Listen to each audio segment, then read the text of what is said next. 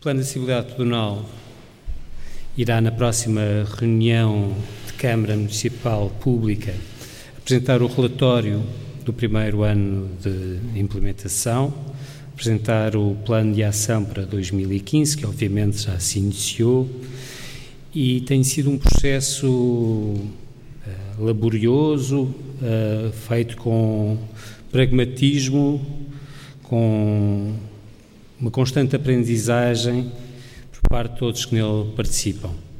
O nosso objetivo com o Plano da Cidade Pedonal, como é de conhecimento de todos, ou de muitos de vós, é mudar a prática, sensibilizar todos aqueles que participam na construção da cidade, sejam os próprios técnicos do município, seja inclusive os decisores, para uma cidade que se quer para o peão, uma cidade para todos.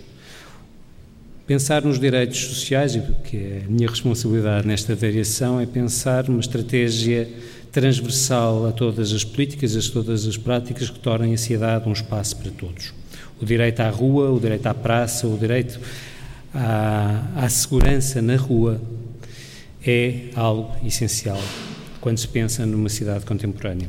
Não estamos a falar só da segurança uh, contra os danos e os riscos pessoais, estamos a falar também de um estado, um estado de alma, diria, uma sensação de pleno controle da rua, da rua e do espaço onde vivemos. Obviamente que temos vivido nas últimas décadas, ou no último século, que foi-se construindo um predomínio do carro sobre a pessoa. E isso não faz sentido. Não há carro, até agora, que não seja controlado por uma pessoa. Não há um condutor que, um momento antes de entrar no carro e depois de sair do carro, que não passe a ser peão. E sendo peão, é também ele um utilizador da rua de pleno direito e, como tal, deve pensar. Para respeitar e ser respeitado é um dado essencial. Podemos pensar, muitas vezes temos discutido o plano de acessibilidade as questões de acessibilidade na simples, na, no facto de caminhar, no conforto da rua, mas também este, este, esta disputa da rua entre o carro e a pessoa é algo que nos preocupa. Temos que começar a pensar o, o passeio, a via pedonal, como o eixo prioritário de todas as ruas. Porquê é que os passeios são interrompidos pela estrada? Porquê é que não são os passeios que são as vias contínuas, se todos somos peões? Se, se, porquê é que não havemos de pensar uma cidade na proximidade? Porquê é que não havemos de pensar que, acima de tudo, temos que estruturar a nossa vida em caminhos que podemos percorrer a pé? Pronto, aqui alguns ciclistas também pensarão, podemos ir um bocadinho mais longe de, de bicicleta. Mas não, eu acho que acima de tudo temos que pensar na nossa primeira condição, desde que nascemos até que morremos, que é de peões. E esta, esta conferência, esta chamada de atenção à caminha de tráfego, é de facto, há uma disputa latente. Há uma disputa, não é, não é latente, é uma disputa permanente entre o, o ser peão e ser uh, condutor e o carro. E muitas vezes dissociamos estas duas dimensões.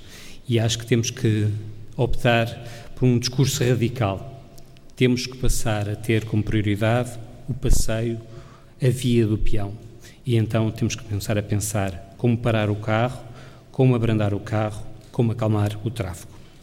E este é o tema desta conferência hoje. Haverá pessoas mais habilitadas para o fazer do que eu, para defenderem esta causa, tecnicamente e pela sua própria experiência. Mas eu queria dar a palavra uh, nesta sessão de abertura ao Sr. Vice-Presidente da Câmara Municipal de Lisboa, o Sr. Vereador Duarte Cordeiro, que entre as suas muitas responsabilidades também tem as questões da mobilidade, ou em parte delas, e acho que é sobre isso que ele vai falar. Bom dia e passa a palavra. Muito obrigado. Eh, em primeiro lugar, bom dia. Quero começar por agradecer ao meu colega João Afonso pela, uh, pelo cuidado que teve uh, no Dia Europeu da Segurança Rodoviária, em conjunto com a equipa do Plano de Acessibilidade Pedonal e do arquiteto Pedro Homem Gouveia, terem organizado esta conferência sobre a calmia de tráfego Acho que é muito importante porque efetivamente a cidade se faz com as pessoas, com as organizações, com todas as entidades em parceria e é discutindo que nós vamos aperfeiçoando as soluções. Quero cumprimentar o, o, Presidente da Autoridade Nacional de Segurança Rodoviária, o Engenheiro uh, Jacó, quero cumprimentar um, uh, nomeadamente o, Presidente também da Associação de Cidadãos Automobilizados, Mário Alves, quero cumprimentar as, algumas associações aqui presentes, como o SOS Bairro Azul, como a Federação Portuguesa de Cicloturismo e Utilizadores de Bicicleta, cumprimentar as juntas de freguesia aqui presentes, cumprimentar os serviços da Câmara, em particular a Direção eh, da Mobilidade, nomeadamente a, a doutora Elizabeth Porto Alegre. Quero cumprimentar todos os presentes, nomeadamente a imprensa também, porque tem um papel muito importante na divulgação desta mensagem. Dizer-vos que esta é a primeira iniciativa pública também eh, após eh, a reorganização das responsabilidades no Executivo da Câmara e a questão da acessibilidade e a questão da mobilidade tem um papel central naquilo que é o programa político, digamos assim, deste Executivo para este mandato na cidade de Lisboa, eh, mas também tem uma responsabilidade transversal eh, nas várias áreas eh, e nos vários pelouros da Câmara Municipal. Se por um lado é fundamental, como aqui foi dito, ter a perceber que hoje a questão da circulação e da acessibilidade é um direito, e porque é um direito, é um direito que deve ser, obviamente, salvaguardado e garantido desde o início do mandato que se decidiu constituir a equipa do Plano de Acessibilidade Pedonal e, nomeadamente, eh, eh, que a sua gestão e com o seu planeamento ficasse a cargo do vereador João Afonso na área dos direitos sociais. Portanto, esse plano, pretende-se com esse plano medidas muito concretas em que a Câmara, durante estes quatro anos, consiga, ao final deste período, dizer de forma objetiva que resolveu, penso que são 100 ações, mas que se depois traduzem uh, numa melhoria substancial da acessibilidade em vias centrais da cidade de Lisboa.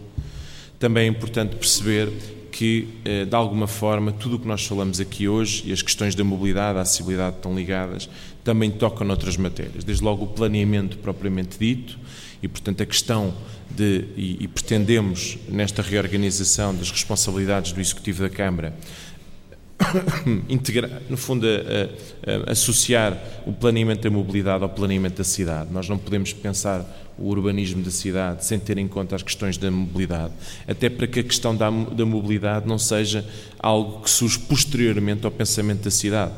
Quando o João refere e muito bem, quando nós pensamos na circulação da cidade, nós temos que ter em conta que, por vezes, faz sentido é obrigar o veículo a alterar, digamos assim, aquilo que é a sua forma de, de circulação habitual, para privilegiar a vivência, o espaço público, a circulação, a acessibilidade, nós necessariamente só o faremos de forma consistente se tivermos um pensamento integrado na cidade, e, nomeadamente, ter o planeamento da mobilidade integrado com o planeamento urbanismo e por isso é que nesta reorganização as questões do planeamento da mobilidade ficaram com o arquiteto eh, Manuel Salgado, que tem eh, todas as áreas do planeamento urbanismo.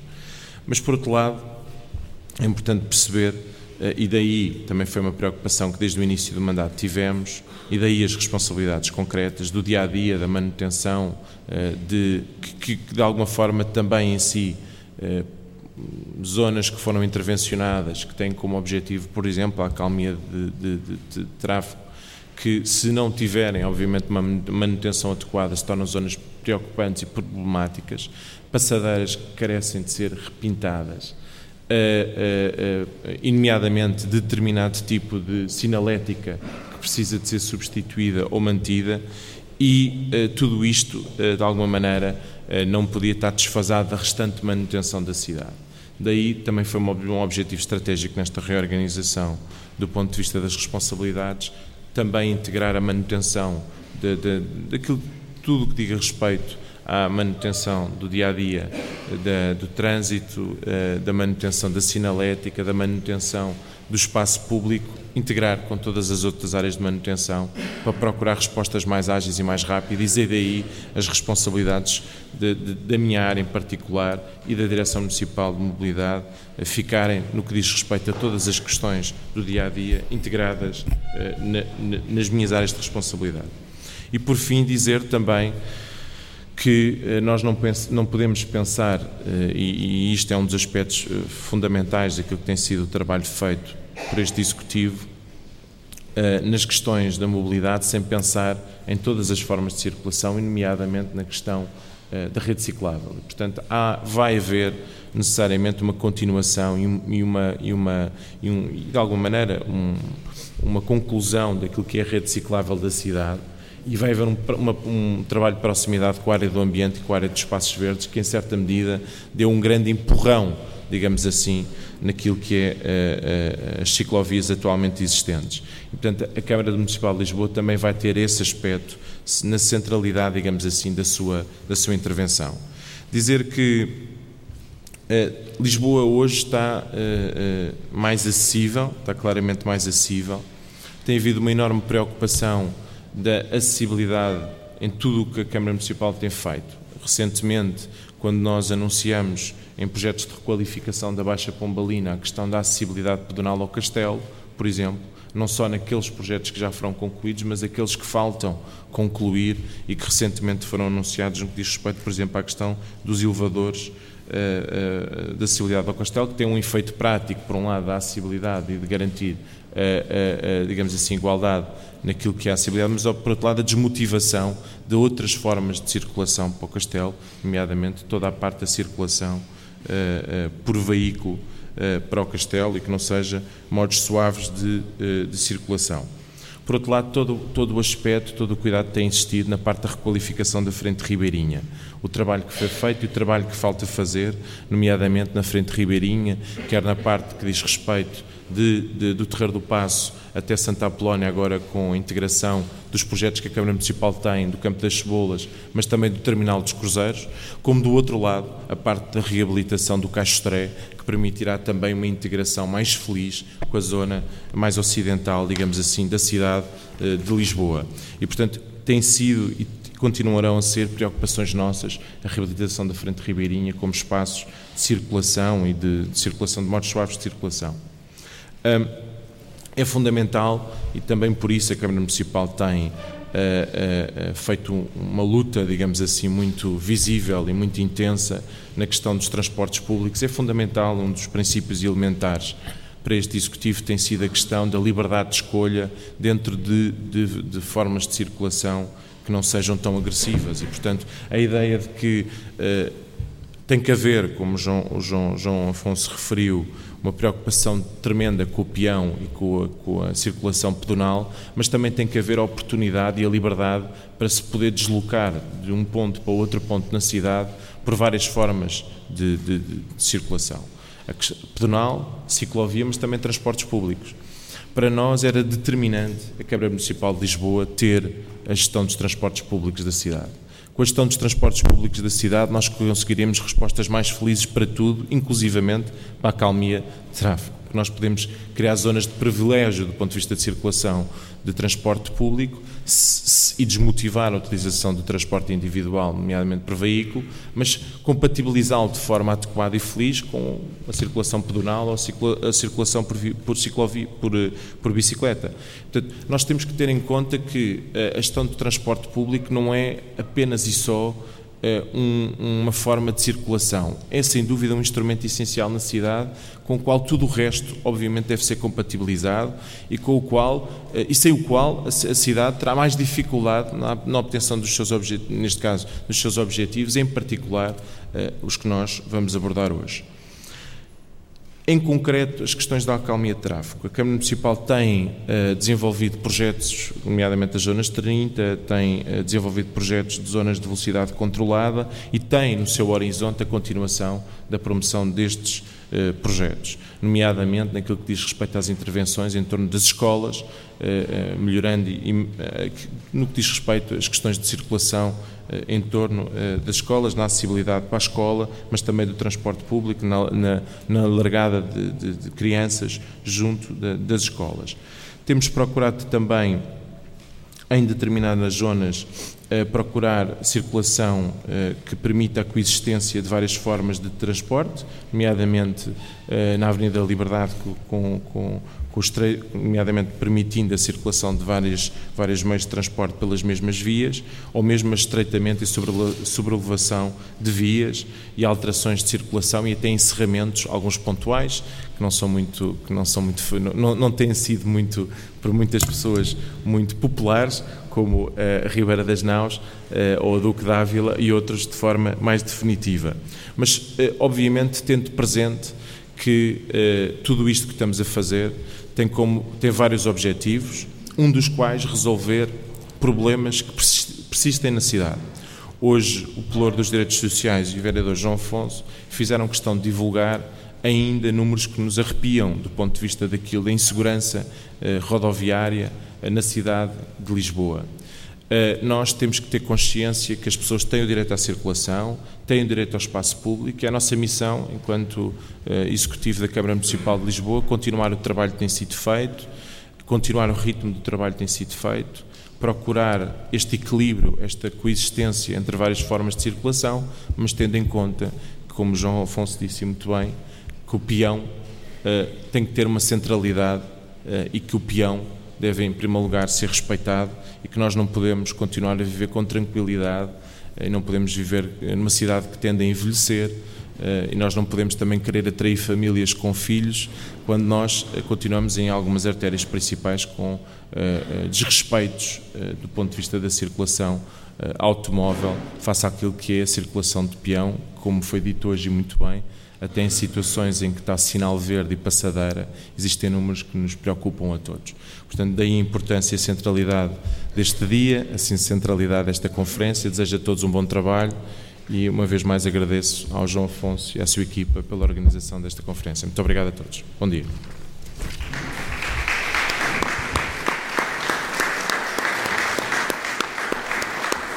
Vamos?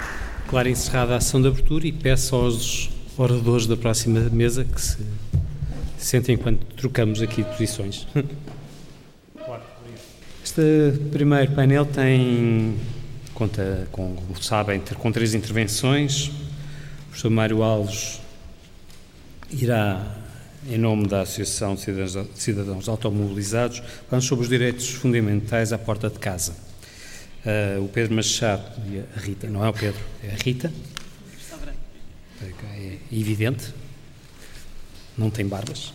É a Rita Castelo Branco vai falar sobre a importância da academia para a expansão da rede ciclável e a Maria João, a Rita é da, da DMMT, da Direção Municipal de Mobilidade e Transportes, e da equipe do Plano de Acessibilidade Pedonal, a Maria João Frias, vai-nos falar um trabalho que está a ser feito há alguns meses já sobre o que nos contaram os peões com deficiência visual. Eu creio, aproveito só este momento, que há pouco não o fiz, eh, de facto, a Câmara Municipal de Lisboa divulgou alguns números sobre atropelamentos na cidade de Lisboa nos últimos quatro anos. Geralmente há duas atitudes perante estes números. Não os revelar, para manter alguma serenidade perante os factos, ou revelar para alertar para os perigos existentes. E optámos por revelar. Estes números existem, não são números secretos. A única diferença, ou a grande diferença deste relatório, uh, do relatório sobre, uh, sobre atropelamentos feito pela Câmara Municipal de Lisboa, é a conjugação de várias fontes de informação, que nos permite identificar, localizar onde eles, onde eles, se, onde eles se deram, quem foram as vítimas e qual a gravidade. E daí chegar a conclusões. São números de facto preocupantes. Uh, se pensarmos que, se virmos que houve 2.746 vítimas, e estamos a falar dos registados, porque acreditamos que haja mais alguns acidentes com gravidades menores ou quase sem gravidade, mas que não deixaram de ser uh, ter vítimas. As pessoas acharam que não valia a pena reportar, não se queixaram, mas não deixaram de haver, não deixou de haver esses atropelamentos, portanto, possivelmente houve mais, e que uh, destes 2.740, destas 2.746 vítimas, 27 foram vítimas mortais. Uh, total é uma, um valor médio de 60 vítimas por mês e, portanto, há que nos preocuparmos. Eu diria que o facto de muitos destes acidentes se darem em passadeiras, em sinais verdes, diz não só duas coisas. Sim, possivelmente a Câmara Municipal de Lisboa tem que verificar melhor as condições uh, destas passadeiras, destes sinais, mas, acima de tudo, há uma responsabilidade individual. Há uma responsabilidade individual que não é do peão, que passa na passadeira, mas sim do condutor. E não podemos estar sempre constantemente. Eu, há uma história muito engraçada no início deste mandato, que foi uma, uma chuva intensa. Utilizei esta, esta conversa, esta história, porque não tem nada a ver com o trânsito, mas tem a ver com uma grande chuva de granizo, uma grande geada que houve em Lisboa, um, no princípio do mandato, em que verificou uns entupimentos, um problema de escoamento. O gelo não derreteu tão depressa como isso. Lisboa não tem carros de sal preparados para derreter, para derreter o, o gelo assim de uma forma expedita. E houve um município que chegou ao pé do vereador Carlos Castro e chegou-se ao pé dele e disse: É inacreditável uma cidade como esta, uma capital europeia, ter um tempo destes. Pois, ok. Nós não podemos ser responsáveis por tudo. O município não pode ser responsável por tudo. E, portanto, quando temos este número tão elevado de acidentes hum, em passadeiras com sinais verdes, há uma primeira responsabilidade que é cada um dos automobilistas e temos de lhes chamar a atenção para essa responsabilidade. Obviamente, muito tem que ser feito em termos de, de, das autarquias, quer seja uh, o município, quer das juntas de freguesia, uh, para melhorar a sinalização e as a própria marcação das passadeiras, mas muito da responsabilidade destes acidentes passa pelo comportamentos menos próprios dos condutores. Também se assinalaram algumas juntas de freguesia uh, como o sítio onde há mais acidentes. Eu creio que não é porque seja pior andar nessas, nessas freguesias, antes pelo contrário, são freguesias onde há muita circulação de peões, uh, onde as pessoas optam por andar e bem uh, na rua, a pé, e também são em algumas dessas freguesias onde foram já implementadas medidas de acalmia uh, na prática, como as zonas, como zonas 30 e outras. Mas mesmo assim, até 2013, houve muitos acidentes. Faltam-nos os dados de 2014, estamos a coligir alguns dados e, portanto, há muito a fazer. Eu lembrava que algumas das medidas do plano de acessibilidade uh, tratam disso e elas estão no nosso plano de ação para 2015. O modelo da acalmia de tráfego está a ser uh, feito, foi posto à discussão. Uh, medidas de acalmia de tráfego com a, com a, implementação e a prática das juntas de freguesia. Eu cumprimento aqui o Sr. Presidente da Junta de Freguesia dos Olivais, que também tem estado a trabalhar nestas matérias. Um, são um parceiro essencial na sinalização das zonas onde é preciso trabalhar e na sua própria implementação. Muito do que vai ser feito nos próximos uh, dois anos e meio, que é a duração deste plano e, e que temos de mandato, uh, vai ser, de facto, graças ao ao esforço e colaboração e empenho das juntas de freguesia, nós estamos a trabalhar com as juntas de freguesia para isso, um, e uh, a divulgação das medidas de acalmia de tráfego, quais são a divulgação, e outra última medida, que é a educação para a cidadania, que é essencial nestas questões. Eu passava a palavra aos oradores, já estou a falar demais, e passava a palavra ao Mário Alves, está aqui à minha esquerda, que já vai falar sobre os direitos fundamentais à porta de casa. Obrigado prefiro levantar-me para vos ver todos. Uh, e antes de mais, agradecer, obviamente, à Câmara de Lisboa. Não sei se isto está ligado, tá? Ouvem-me aí atrás? Sim. Uh, obviamente, agradecer à Câmara de Lisboa por convidar à CAM. Uh, esclarecer que não sou o Presidente da CAM, contrariamente. Como, enfim, posição que muito honrava, mas é o Manuel João Ramos, que não está cá. Ele é uh, um etiopista da Idade Média, especialista na Etiópia da Idade Média, e, portanto, uh, e isso é interessante, como é que estas organizações uh, da sociedade civil, de facto, eu faço parte de algumas, vão buscar conhecimentos que hoje em dia estão na internet e que estão já muito disponíveis para começar, e foram talvez pioneiras, vamos ver aqui no início da minha apresentação, foram, foram pioneiras em trazer muitas ideias que eram novidade em Portugal. Um, eu começo muitas vezes a minha apresentação com, isto, com esta imagem.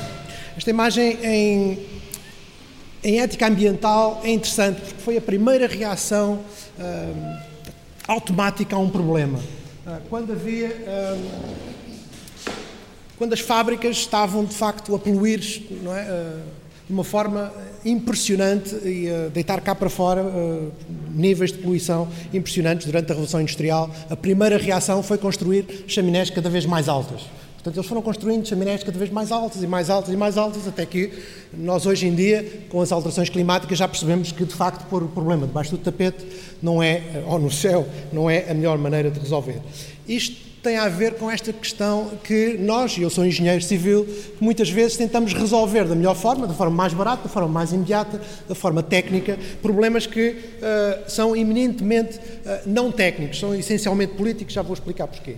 Uh, esta é uma imagem de países que trabalharam até esta reação de construir a chaminé cada vez mais alta, de forma a isolar completamente os peões do tráfego. Aliás, eu estive na rádio aqui há uns meses e dizia-me um, um engenheiro que o problema dos peões é nos cruzamentos. Portanto, tem que se impedir que os, que os peões andem nos cruzamentos. Este, de facto, era a, a postura. Isto é a Inglaterra e não é por acaso que não estão aqui nenhum espiões, porque de facto é uma grande infelicidade viver num ambiente destes. Uh, mas a Europa é, exige-nos outra coisa, exige-nos algo mais, uh, é, mais profundo, que nos investiguemos de facto o que é que está por trás de todas estas coisas. Isto é uma imagem do outro extremo, e, e entre estes dois extremos há muitas soluções intermédias, não estou a dizer que isto é a solução para tudo, Uh, isto é uma imagem na Suíça de uma zona um, de coexistência que já existe no Código da Estrada Português. Não existem passadeiras, estão a ver. A, uh, a regra é muito simples, uh, é prioridade ao peão, é a regra principal. muitas vezes em Portugal me, diziam aqui há uns anos assim, mas não percebo bem o que é que prioridade ao peão, e eu perguntava qual é a parte da frase prioridade ao peão que não percebem. Um, e de facto isto funciona.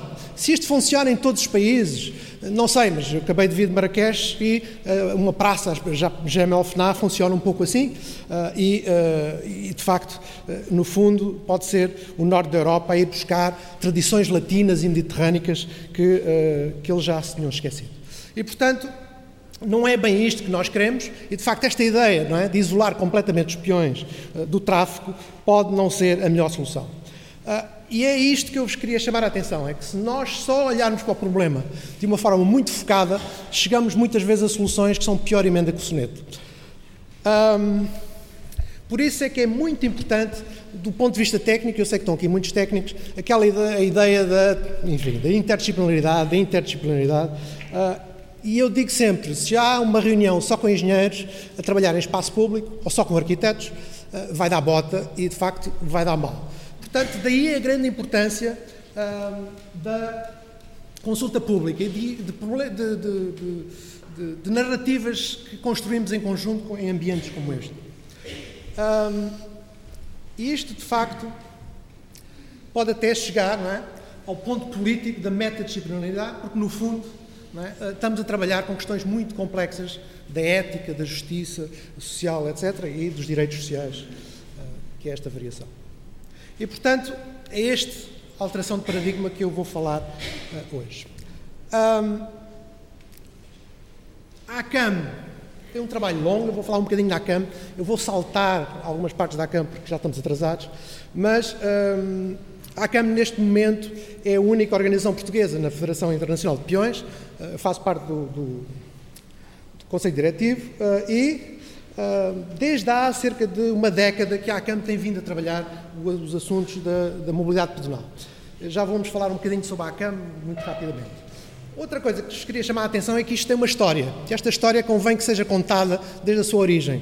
Havia um senhor, que era o sobrinho do, do príncipe, do, do, rei Dom Carlos, que era conhecido como Arreda, não é? E uh, trouxe um dos primeiros carros para Portugal, se não o primeiro, creio eu, que era conhecido como arrega porque o cocheiro passou a ser motorista e ia gritando arreda, arreda uh, para os peões irem se afastando da frente do carro. Aliás, devo chamar a atenção que durante 60 anos, não, durante 30 anos, em Inglaterra e em outros países, havia a regra da bandeira vermelha. Isto é, à frente de um carro tinha que ir um indivíduo a correr com uma bandeira vermelha uh, para avisar que os carros iam a velocidades estonteantes de 16, 20 km por hora. Aliás, o primeiro atropelamento foi a 16 km por hora, porque o primeiro atropelamento mortal.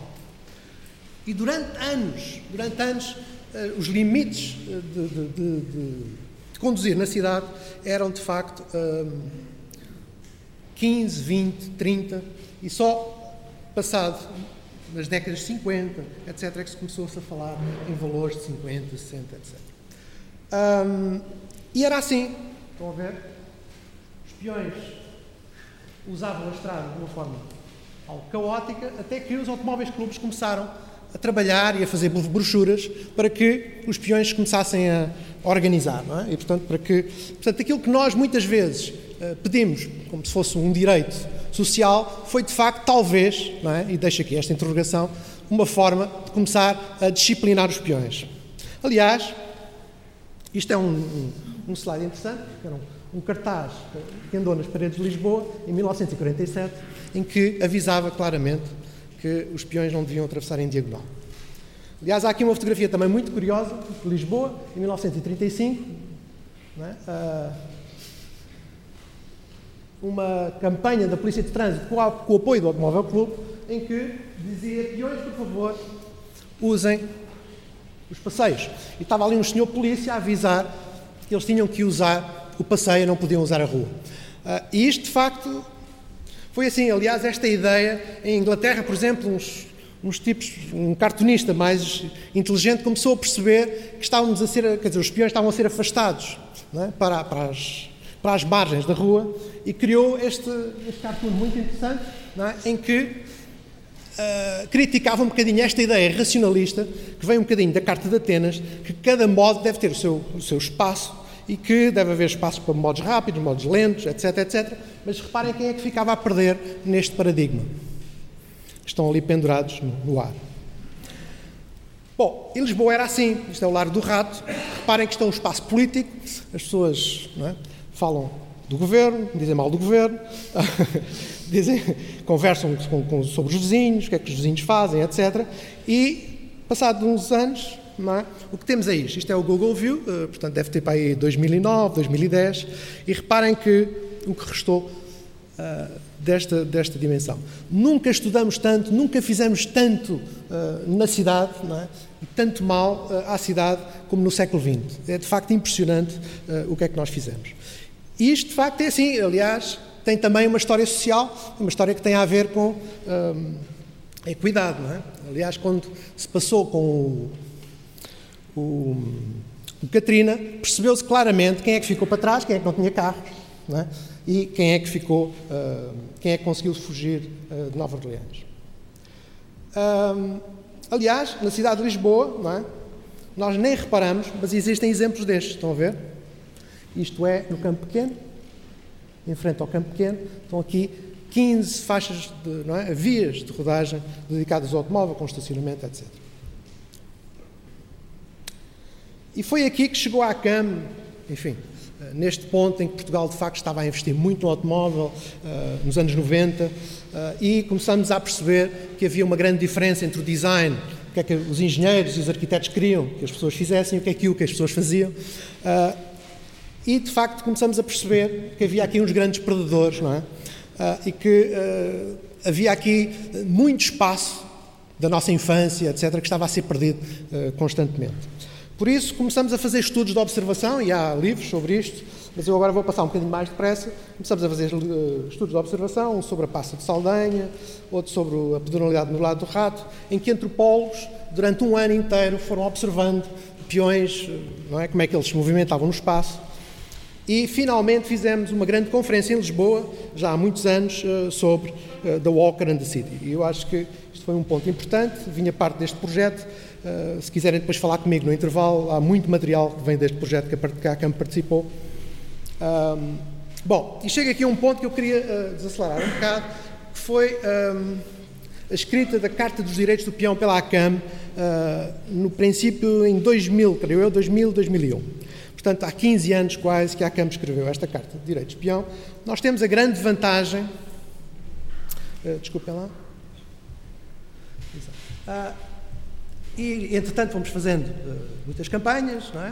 Uh, e criamos a Estrada Viva. Aliás, a Estrada Viva tem uma rádio com dezenas de depoimentos de um, um curso de sobrevivência rodoviária que também vos aconselho a consultar.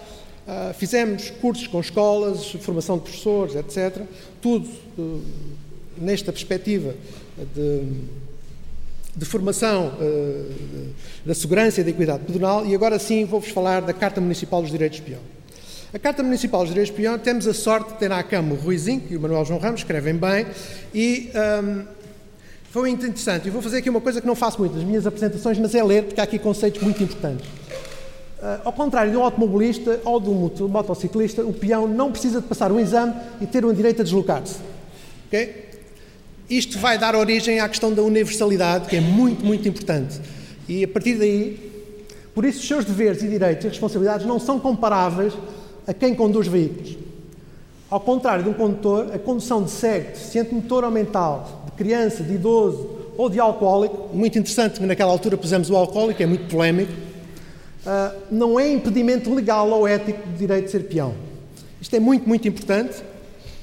E continuamos a dizer, por isso, um peão não são exigidos os mesmos deveres e responsabilidades que um automobilista ou um motociclista, mas são atribuídos mais direitos. Eu acho que isto aqui já é mesmo muito, muito à frente, ok? Nós ainda nem sabíamos bem o que é que andávamos a dizer, mas de facto é isto que uh, a cultura europeia, na Alemanha, na Dinamarca, etc., há muito tempo que está na sua lei a dizer que os peões têm mais direitos do que uh, os, os automobilistas. Isto tem a ver com a sua vulnerabilidade e com a sua universalidade. E aqui estão estes dois, dois elementos que, aliás, eh, são partilhados com os colegas ciclistas. Muito importante a questão da universalidade e a questão da fragilidade. Porque os peões, de facto, como não precisam de carta, não precisam de exames, porque vão desde, desde recém-nascidos quase até morrermos, de facto são, não podemos generalizar. Portanto, não deixem nunca que alguém diga os peões isto ou os peões aquilo. Os peões fazem isto ou os peões fazem aquilo, porque os peões não são generalizáveis. Pode ter uma criança de 4 anos, pode ser uma pessoa com 90 anos ou uma pessoa em cadeira de rodas.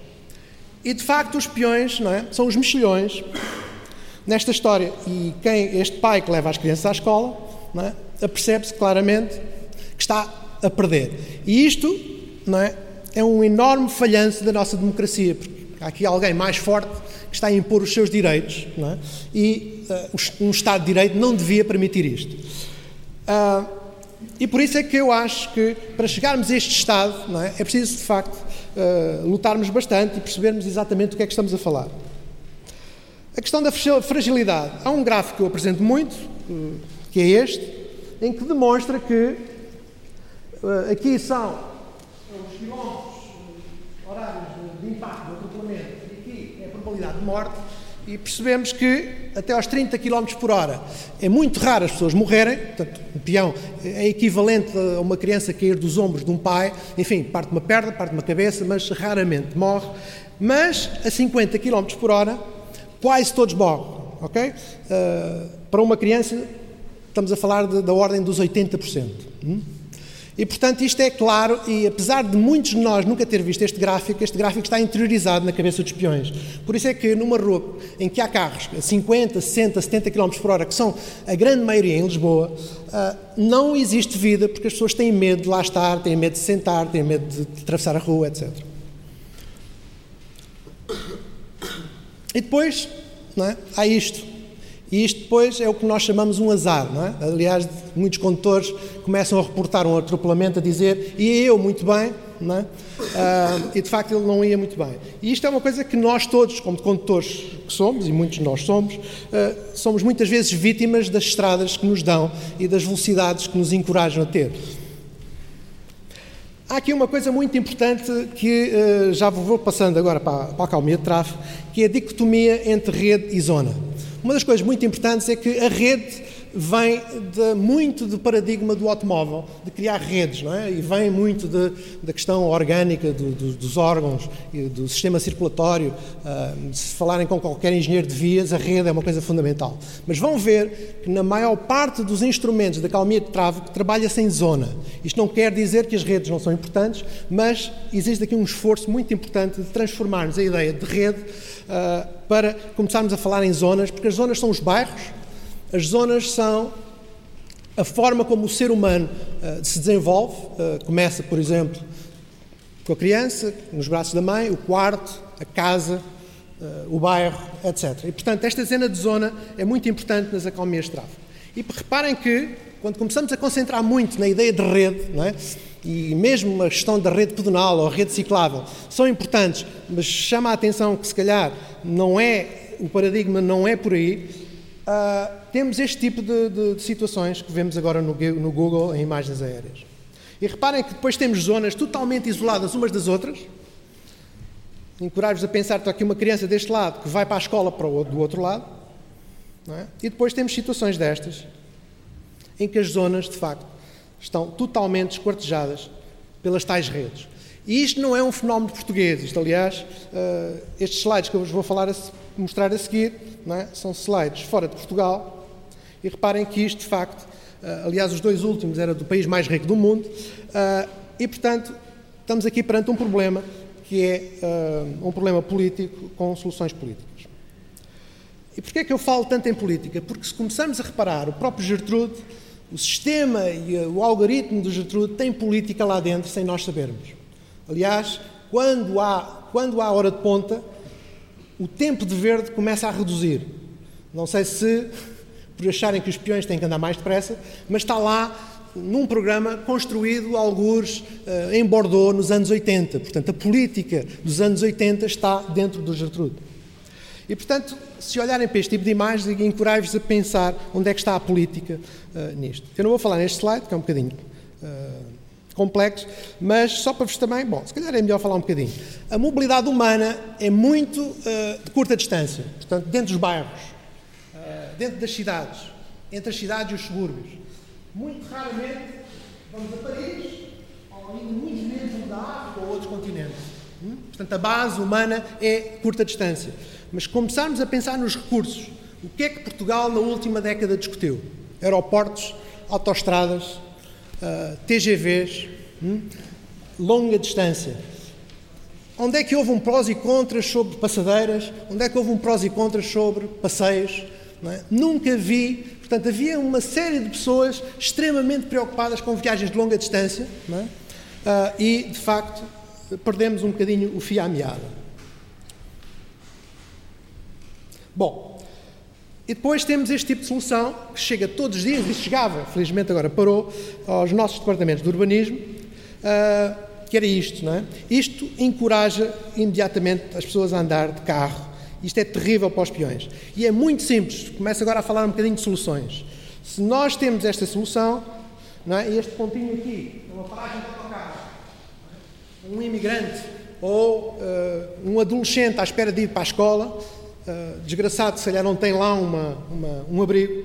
Se nós fizermos isto, basta isto, basta pôr umas árvores, imediatamente pode haver uma esplanada, imediatamente a pessoa que está à espera desse autocarro começa a ficar mais seguro, é? já vai fazer umas compras à espera do autocarro, etc. E, portanto, são soluções relativamente simples. Mesmo este tipo de solução nas zonas periféricas, eu conheço esta zona e dava. Uh, e dá um, acesso a um, uma grande superfície. A própria grande superfície percebeu que sem a acessibilidade pedonal eles tinham problemas e começou a investir e contratou uh, uma equipa, fez este estudo e imediatamente começou-se a chegar a este tipo de solução. Este tipo de investimentos são muito, muito baratos comparados com o TGV, com o aeroporto, etc. Nós podemos mudar as cidades com muito, muito menos dinheiro do que nós estávamos habituados. Bom, uh, então vou-vos falar disto. Um, 75% dos acidentes que chegam ao hospital de peões são, não têm nada a ver com carros. São pessoas que caem. Isto não entra nas estatísticas da ANSR. Portanto, não é um acidente rodoviário. Portanto, a rodovia ainda é de passeio a passeio, portanto, não é de fachada a fachada. E, portanto, há aqui, de facto, não é, um, uns ossos no esqueleto, o esqueleto no, dentro do armário, em que nós devemos começar a pensar seriamente. Soluções. Como o variador disse, passeios corridos, por exemplo. Reparem que aqui estamos a criar zonas também, porque estamos a criar portas, não é? Em torno dos bairros. Dentro dos bairros é muito simples e muito barato pôr carros de um lado, carros do outro, para fazer chicanes, Este peão que está aqui no passeio já se sente mais seguro a uma velocidade mais baixa. Podemos desconstruir a rua com árvores, com bancos, E claro que Lisboa já fez muito. Aliás, os pilaretes hidráulicos que já criou algumas zonas, lá está, já fez alguma coisa pelos bairros de Lisboa. Claro que os pilaretes muitas vezes estão ainda cá em baixo, ainda se entra muito, ainda há muito caos dentro destes bairros, mas de facto este jogo de futebol, este bacalhau em andamento não sucederia se tivessem aqui táxis a passar por esta rua a alta velocidade zonas e instrumentos que já existem no Código da Estrada, uh, zonas de coexistência, zonas 30, etc. O que é importante nisto é que tem influência não só na segurança rodoviária, como disse o vereador, mas também na coesão social e na uh, qualidade de ambiente. Sobre a coesão social, há um estudo que eu cito muito, peço desculpa às pessoas que já conhecem isto, mas uh, houve alguém que fez um estudo em que analisou três tipos de rua. Uma rua com muito tráfego, com 2 mil carros por dia, e reparem que depois perguntou às pessoas na rua quais eram os conhecidos e amigos que estavam dentro, eh, que conheciam dentro da rua. São aqueles pontos atracejados. E depois analisou ruas em que se reduziu o passeio, aumentou-se o número de tráfego, aumentou-se a velocidade e fez a mesma pergunta: qual era o número de amigos e conhecidos que se tinha naquela rua. Começam a reparar que as ligações entre margens começam a reduzir e, finalmente, nas grandes avenidas, no tráfego pesado, o número de amigos e de conhecidos começa a baixar uh, de uma forma significativa. Portanto, o isolamento social através do tráfego é de facto um elemento que está extremamente estudado e já foi estudado em vários países e é quase sempre assim e nós próprios intuitivamente percebemos que isto é assim. A velocidade, de facto, ninguém estaria nesta, nesta situação se nesta rua houvesse carros a 50 km por hora. E isto também é bom para o comércio, porque portanto, reparem que uh, há aqui pessoas a comprar, há aqui uma senhora que comprou umas botas uh, e está a mostrar à amiga. Um, e portanto, isto também tem muito, muito a ver com a qualidade do ambiente. Se, se vocês fizerem um download de uma aplicação para o telemóvel da, Agência Portuguesa de Ambiente, vocês claramente repararão que a maior parte das vias em Lisboa estão ilegais porque existe demasiado ruído que está acima dos valores legais. Zonas 30. Muito rapidamente, eu sei que muitos de vocês já conhecem isto. As zonas 30 geralmente são bairros, não é? Que têm que ter portas de entrada e têm avenidas, eu não vou falar sobre este slide, que é complexo, portanto, as tais portas de entrada, estão a ver, podem ser baratas, com pintura, mas convém que sejam os tais passeios corridos. Mais uma vez, este slide, que é uma porta de entrada. E nunca se esqueça, uma zona 30 tem que ter passeios, porque senão estamos a falar de uma zona de coexistência. Muitas vezes confunde-se, isto é tudo conceitos novos, confunde-se zona de coexistência, em que não há passeios, não é? em que o limite máximo de velocidade, segundo o Código da Estrada, é 20 km por hora, e uma zona 30 em que tem passeios. Reparem que podem encontrar no meio do bairro uma zona em que seja uma igreja ou algo desse género, e, de facto, uh, pode-se levantar toda aquela zona para criar um pequeno largo. Podemos levantar. As lombas são muito usadas. E outra coisa muito importante é reduzir raios de viragem. Reparem que, ao reduzir estes raios de viragem, os peões estão muito menos expostos e a entrada no bairro é de muito menos velocidade. Alguém vai falar sobre isso a seguir. Um, bom, eu saltei para o fim só para vos mostrar o seguinte. Tudo isto, e eu tinha mais exemplos, mas estamos uh, com pouco tempo, uh, tudo isto é possível com imaginação. Isto é um slide de Valência em que alguém percebeu que uma passadeira não tem que ter 3 metros ou 4 metros, como é tradicional. É? Temos aqui uma passadeira enorme em que, de facto, simbolicamente e para a narrativa política da cidade, isto é, sempre uh, as pessoas notam que há aqui uma mudança de, de regime. E claro que Portugal já tem muitas obras feitas e bem feitas, e portanto isto acontece. Chamar a atenção que para isto é preciso liderança política. E finalmente, a questão importante, que é o último slide, de narrativa. Se nós só pensarmos em carros e tráfego, o resultado da cidade é carros e tráfego. É sempre assim, sempre foi assim.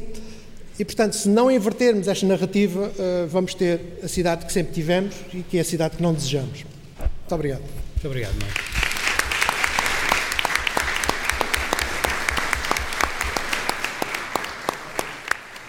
Muito obrigado. E passo a palavra à engenheira Rita Castelo Branco, da direção arquiteta. Bem feito. A mim passa uma vida a chamar a doutor. Um, que vem falar sobre a calmia, a importância da calmia para a expansão da rede ciclável. Enquanto a Rita abre. A Rita é a chefe de visão de planeamento de vias e mobilidade, se esta folha estiver certa. Ah. Olá, bom dia. Rita. Uh, bem, estava aqui, eu tinha já passado a, a, apresentação, mas para outro computador que afinal não estava a uso. Uh, conforme o Sr. Vereador João Afonso disse, eu estou responsável pela parte de, de planeamento de vias e mobilidade. Uh, e agradeço o convite feito para, para vir aqui falar sobre. O convite me foi feito foi especificamente para vir falar sobre a importância da acalmia tráfego na expansão da rede ciclável, eh, em parte porque os peões e as bicicletas têm de algum modo a mesma escala, quase a mesma fragilidade. As bicicletas são um bocadinho menos frágeis, é certo, e normalmente as pessoas não têm o problema de, de não terem a, a saúde que muitas vezes os peões têm. Mas pronto, portanto, e também uh, creio que o, que o arquiteto Pedro Almeida Gouveia também uh, dirigiu este convite específico porque sabe que nós estamos a fazer um enorme esforço para uma enorme aposta na, na, na expansão da rede ciclável. nós temos que trabalhar com todas as redes, temos e queremos trabalhar com todas as redes, porque é da coerência de todas as redes que se consegue efetivamente mudar alguma coisa, porque muitas vezes as ações, quando não são coerentes entre si, se nós queremos fechar diminuir uh, o acesso rodoviário ao centro da, da, cidade, não podemos ao mesmo tempo estar a fazer parques de estacionamento no centro da cidade e às vezes são coisas que nós não temos presente quando fazemos as coisas em separado. Um, portanto, nós estamos efetivamente a fazer um enorme esforço para, para ampliar a rede ciclável, sendo que esse esforço inevitavelmente tem que ser feito à, à custa da, da, rede rodoviária e da reconquista de, desse espaço. O, o, a primeira coisa que, que, irei falar, e é uma coisa para a qual vocês já estarão sensibilizados, mas é o porquê de investir na acalmia de tráfego, e claro que aqui, logo no primeiro slide, o Mário Alves já falou nisto, estava-se mesmo a ver, não era? Um, aqui está em milhas, mas é efetivamente aquele mesmo gráfico que, que o Mário Alves uh, demonstrou sobre a importância de, de nós acalmarmos e andarmos a menos de 30 km hora Uh, e isto é uma coisa que só este slide basta para todos nós tirarmos o pé do acelerador, porque de facto as consequências são dramáticas acima de 70 km hora, que é uma velocidade que infelizmente muito, muito facilmente se atinge uh, nas cidades, em Lisboa em particular. Uh, na parte que a rede ciclável e há, e a mobilidade em bicicleta concretamente diz respeito, isto é um, é um inquérito de Manchester, mas eu acredito que facilmente obtivéssemos iguais ou piores resultados em Lisboa se perguntássemos às, às, pessoas se consideram que é ou não demasiado perigoso andar de bicicleta nas ruas. Pela minha experiência, ando e normalmente acham que eu sou doida. Uh, pronto, não, não sou, como é evidente, nem, nem tenho qualquer intenção de, de me magoar. Uh, agora, a questão também não é só se é perigoso ou não andar nas ruas, a questão também é a percepção que as pessoas têm. Portanto, uma pessoa, e eu acredito que estão aqui muitas pessoas que andam de bicicleta e que não se sentem propriamente em perigo a andar de bicicleta, mas o certo é que todas as outras pessoas que não andam de bicicleta sentem que é perigoso e, portanto, basta isso para não andarem na rua. E, portanto, essa percepção do, risco é muito importante e, e, é um dos motivos pelos quais as pessoas efetivamente não andam de bicicleta e nós continuamos a pensar que Lisboa não é uma cidade ciclável, uh, o que também é um, é um estigma que não é necessariamente verdade. Uh, Porquê é que devemos investir na acalmia de tráfego? Claramente o código da estrada não basta. Uh, enquanto nós continuarmos a desenhar uh, ruas que são feitas para se andar uh, a 50, a 70, às vezes a 100 e tal quilómetros hora, que é quase uma caça à multa, porque nós fazemos autoestradas na cidade e depois dizemos que as pessoas não podem andar a mais de 50 ou mais de 80 e, portanto, normalmente as pessoas são multadas nesses sítios.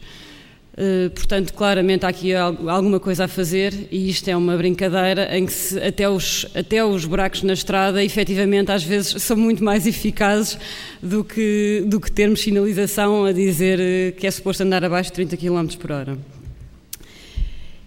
Isto foi um cartaz que, no meio da pesquisa em que estava a tentar fazer esta apresentação, encontrei, que achei surreal, que é dizer para as pessoas andarem com cores folclóricas ou fluorescentes, não sei, à noite, que é para serem, que é para serem visíveis.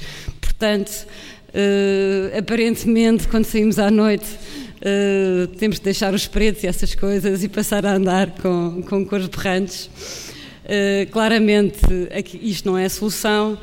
Uh, a outra imagem que está ao lado tem muito a ver com aquilo que o, que o Mário Alves dizia e vinha na sequência de uma série de imagens em que, na primeira delas, há um, há um século atrás, o, o, caminho do peão e da bicicleta era à direita uh, e, neste momento, o caminho do peão e da bicicleta é completamente interrompido. Portanto, normalmente, muitas vezes, os, os percursos cicláveis, por via das dúvidas, têm sido feitos com cortando no, no, cruzamento, ou seja, quando aparece o cruzamento a bicicleta deixa de existir e é efetivamente na, na, no cruzamento que a bicicleta mais precisa de proteção e o mesmo se passa com os peões. Portanto, enquanto que antigamente andavam a direito, hoje em dia têm que andar disciplinadamente e mesmo assim, sabe Deus. Uh, como aquilo que, que, aqui também a mim me importa, uh, não é propriamente defender eh, uma, uma forma de mobilidade concreta, mas é defender uma mobilidade sustentável. Uh, e aquilo que se conclui, claro, é que numa cidade onde as pessoas não conseguem andar a pé e de bicicleta, penaliza especialmente as pessoas com mobilidade condicionada, mas penaliza toda a gente, não é? Portanto, este, este senhor até se consegue safar e vai de alguma maneira conseguir chegar ao seu destino, mas a verdade é que uma cidade feita desta maneira não apetece a ninguém andar a pé e, portanto, também não apetece a ninguém andar de transportes públicos e se as pessoas não andarem a pé, bicicleta e transportes públicos, andam mais de carro e quanto mais carros, menos apetece andar a pé, de bicicleta e transportes públicos e, portanto, isto é obviamente um ciclo vicioso que é importante quebrar e, e transformar num ciclo vicioso positivo. Ao contrário. Uh, depois a última questão que, que, aqui se coloca é que as ruas não são só espaços para, para andar de um lado para o outro, para atravessar. E, esse, e essa questão também era bem visível na, no slide do, do Mário Alves relativo ao rato. No slide uh, do rato do Zansky, 1900... Ah? 1909, as pessoas estavam a conversar no Largo do Rato. No último slide recente, tanto na imagem do Google, o único peão que lá estava era para passar.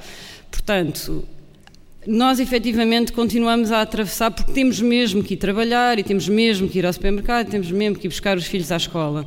Mas deixamos de, de estar na rua como espaço de usufruto porque não é simpático e, portanto, aquilo que temos mesmo que fazer, nós fazemos, mas a rua deixou de ser um espaço de encontro.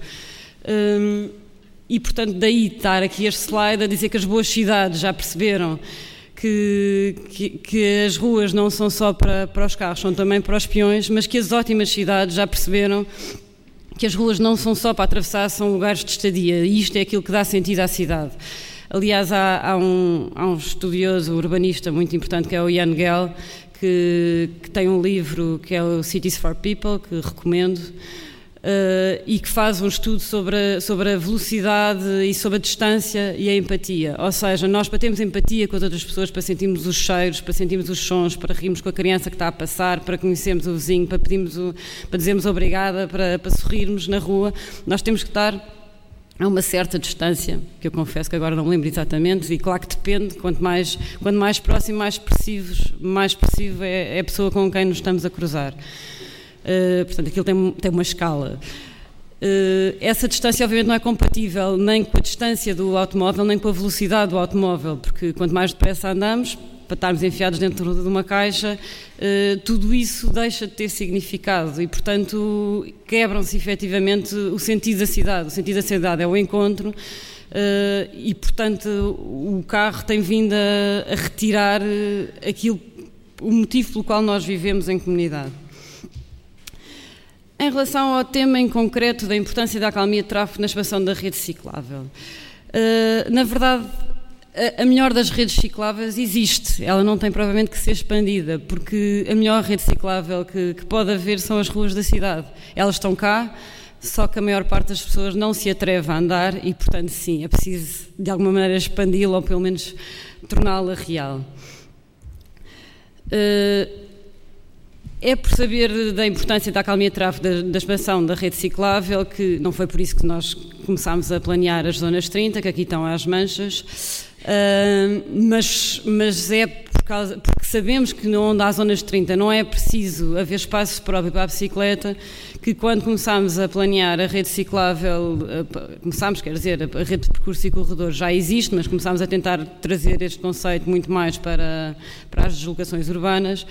Um, e onde havia zonas 30, nós não, não fazíamos rede ciclável. No fundo, tínhamos que ligar zonas 30 umas, umas às outras, mas nas zonas 30 não fazia sentido uh, estar a definir uma rede propriamente dita.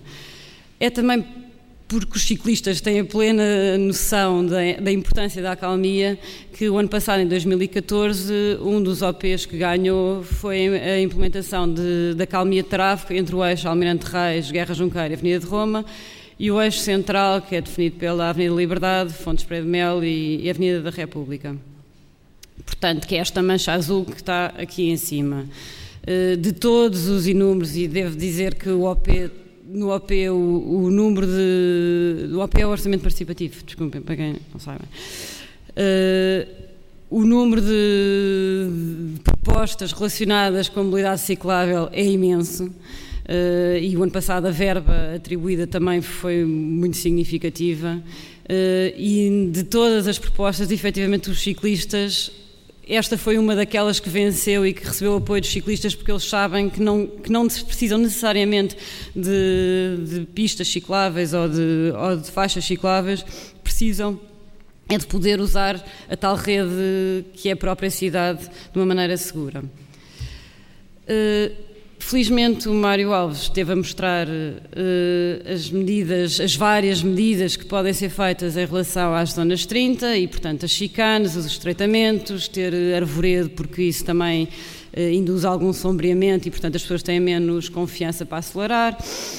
E uma que não estava na, na, nos, nos desenhos, mas que é efetivamente também considerada uma medida da calmia, a implementação de, de, faixas cicláveis, porque isto é uma das formas de reduzir o espaço canal da, da rodovia.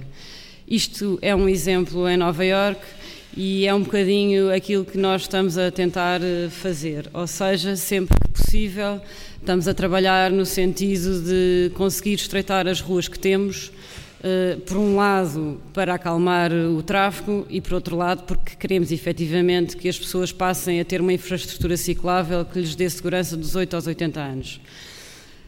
Isto é um exemplo em Nova Iorque e, portanto, dá para perceber que pode ser, as coisas podem ser feitas de uma maneira muito fácil e, claramente, isto torna a vida mais fácil também para os peões.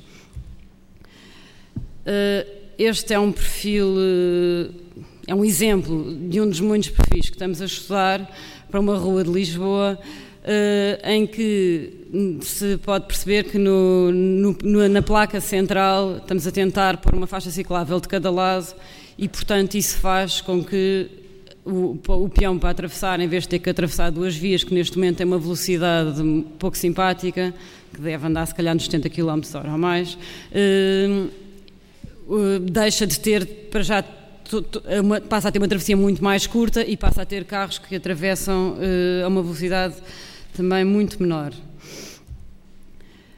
Uh, entretanto, resolvi. Ah, eu aliás já, já devia. Desculpa, peço desculpa, já devia ter dito isto. É que há aqui eu inverter a ordem dos fatores. Ou seja, não é só a importância da expansão da, da acalmia de tráfego na rede ciclável, mas a importância da, da rede ciclável na acalmia de tráfego porque a rede ciclável efetivamente é uma maneira de acalmar e, portanto, aqui troquei, troquei a ordem da, da, do título que, que o Pedro Almen Gouveia nos tinha proposto. Portanto, isto é aquilo que nós estamos a tentar fazer, eh, é com tinta e balizadores tentar eh, diminuir o espaço, o espaço que existe.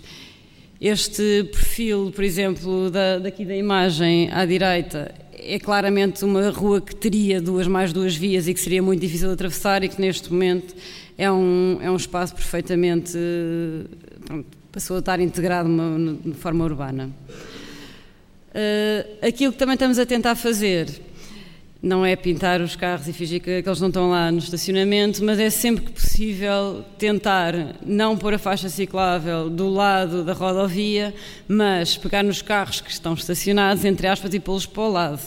Ou seja, tentar diminuir o perfil viário ao deslocar eh, o estacionamento para junto da rodovia e pôr a pista ciclável junto de, do passeio. Isto faz com que se reduza o perfil da via, portanto, torna-se torna também mais seguro para a bicicleta, porque no fundo acaba por não ter obra física, mas acaba por ter uma pista que está segregada. É mais seguro e mais confortável para os peões, porque obviamente esta criança, se deixar saltar a bola, como aparecia no slide há bocado, em vez de, de, de, da bola saltar diretamente para a rua, salta para a pista de ciclável e, portanto, se ela for a correr atrás da bola, não está em perigo. Uh, depois, isto também evita a segunda fila ou estacionamento sobre a pista, que também não se deseja. Finalmente, este, este conceito de pôr a pista do lado, da, o percurso ciclável do lado do passeio, tem uma outra vantagem: é que serve, serve as pessoas com mobilidade condicionada. Esta primeira imagem é uma imagem típica da Avenida do Dávila, em que os peões gostam de passear na, na pista ciclável. Uh, e não é só porque têm saltos como estas meninas, porque aquele rapaz é perfeitamente saudável e está de ténis e está na pista ciclável lá mesmo. É certo que estão ali carros estacionados e, portanto, também aqui até tem uma boa desculpa. Uh, mas para quem está a andar de bicicleta é um bocado chato, é um bocado chato de facto estar sempre a, a apanhar com peões na pista. Contudo, é óbvio que para quem está a andar de bicicleta não é nada chato e é perfeitamente compreensível que andem pessoas com mobilidade condicionada na pista ciclável e, portanto, é também para elas que, que, que, as pistas devem servir. E aliás, há um vídeo que eu até queria ter trazido, mas que não, não consegui pô-lo e também se calhar demorava tempo, são para aí 4 minutos, mas que se chama, salvo erro, o Health Benefits from the Dutch Cycling e que é um vídeo que é com montes de pessoas com mobilidade condicionada a andar livremente sozinhas nas pistas cicláveis da, da Holanda. E, portanto, ganham efetivamente um grau de liberdade imenso e, portanto, isto também é uma maneira de não estarmos sempre a segregar tudo, mas uh, de nos ajudarmos uns aos outros. Uh, entretanto, em relação a medidas da acalmia, é importante, e hoje em dia já há alguma, também já há alguma coisa escrita sobre isso, que é importante acalmar os carros, mas ter certeza que as medidas de acalmia que são feitas para os carros não dificultam a, a vida a, às bicicletas. Portanto, nós estamos a tentar também, à parte, sempre que não conseguimos pôr faixas cicláveis, eh, criar eh, os, os tais eixos 30, eh, mas tem, temos que fazer o possível para que as medidas de acalmia não prejudiquem, por exemplo, aqueles, estas lombas só prejudicam os carros, não prejudicam nem autocarros, nem, nem ciclistas, nem motas. E, portanto, é um bocadinho por aqui que, que tente, devemos tentar seguir. Ok, estou mesmo a acabar. Estou mesmo, mesmo a acabar. Uh, quando não é possível, outra coisa que estamos a tentar fazer, uh, mas isto aqui é mesmo a solução de recurso, é uh, colocar a circulação na, em faixas base, sendo que também já ouvimos dizer ah, não, nessa não é possível porque os autocarros andam muito depressa e que já há problemas com peões. Então, se há problemas com peões, isto é um ótimo pretexto para resolvermos dois problemas, o dos peões e o dos ciclistas. Uh, finalmente, venho aqui também dizer que nas cidades onde há maior percentagem de bicicletas há menos acidentes com bicicletas, mas há também menos acidentes com peões. Uh, portanto, as bicicletas em si mesmo são uma medida da calmia de tráfego. Portanto, a mensagem é que andar a pé e de bicicleta é essencial para a mobilidade sustentável, que é aquilo que a nós da MMT importa no seu conjunto defender. E muito obrigada.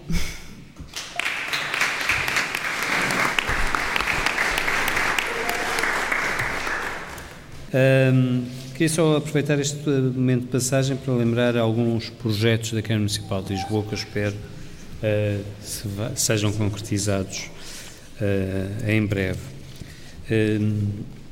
Um são as, uma praça em cada bairro, sendo que um dos seus problemas mais complexos, um dos seus maiores desafios é de facto o Largo do Rato, que é evidentemente algo que não funciona como estrutura urbana é uma estrutura funcional, não serve para o trânsito, não serve para o peão, não serve, não serve, não funciona. mas é talvez um dos maiores desafios é, no conjunto de uma praça em cada bairro. Lembrar também que praça, uma praça em cada bairro tem desafios interessantes, como a Avenida da Igreja, em que a, a, posição, por exemplo, dos comerciantes é completamente antagónica daquela que o, que o professor Mário Alves nos disse. Ou seja, a percepção, o senso comum é que ter muito estacionamento e muitos carros é bom para o comércio, o que é um, um erro.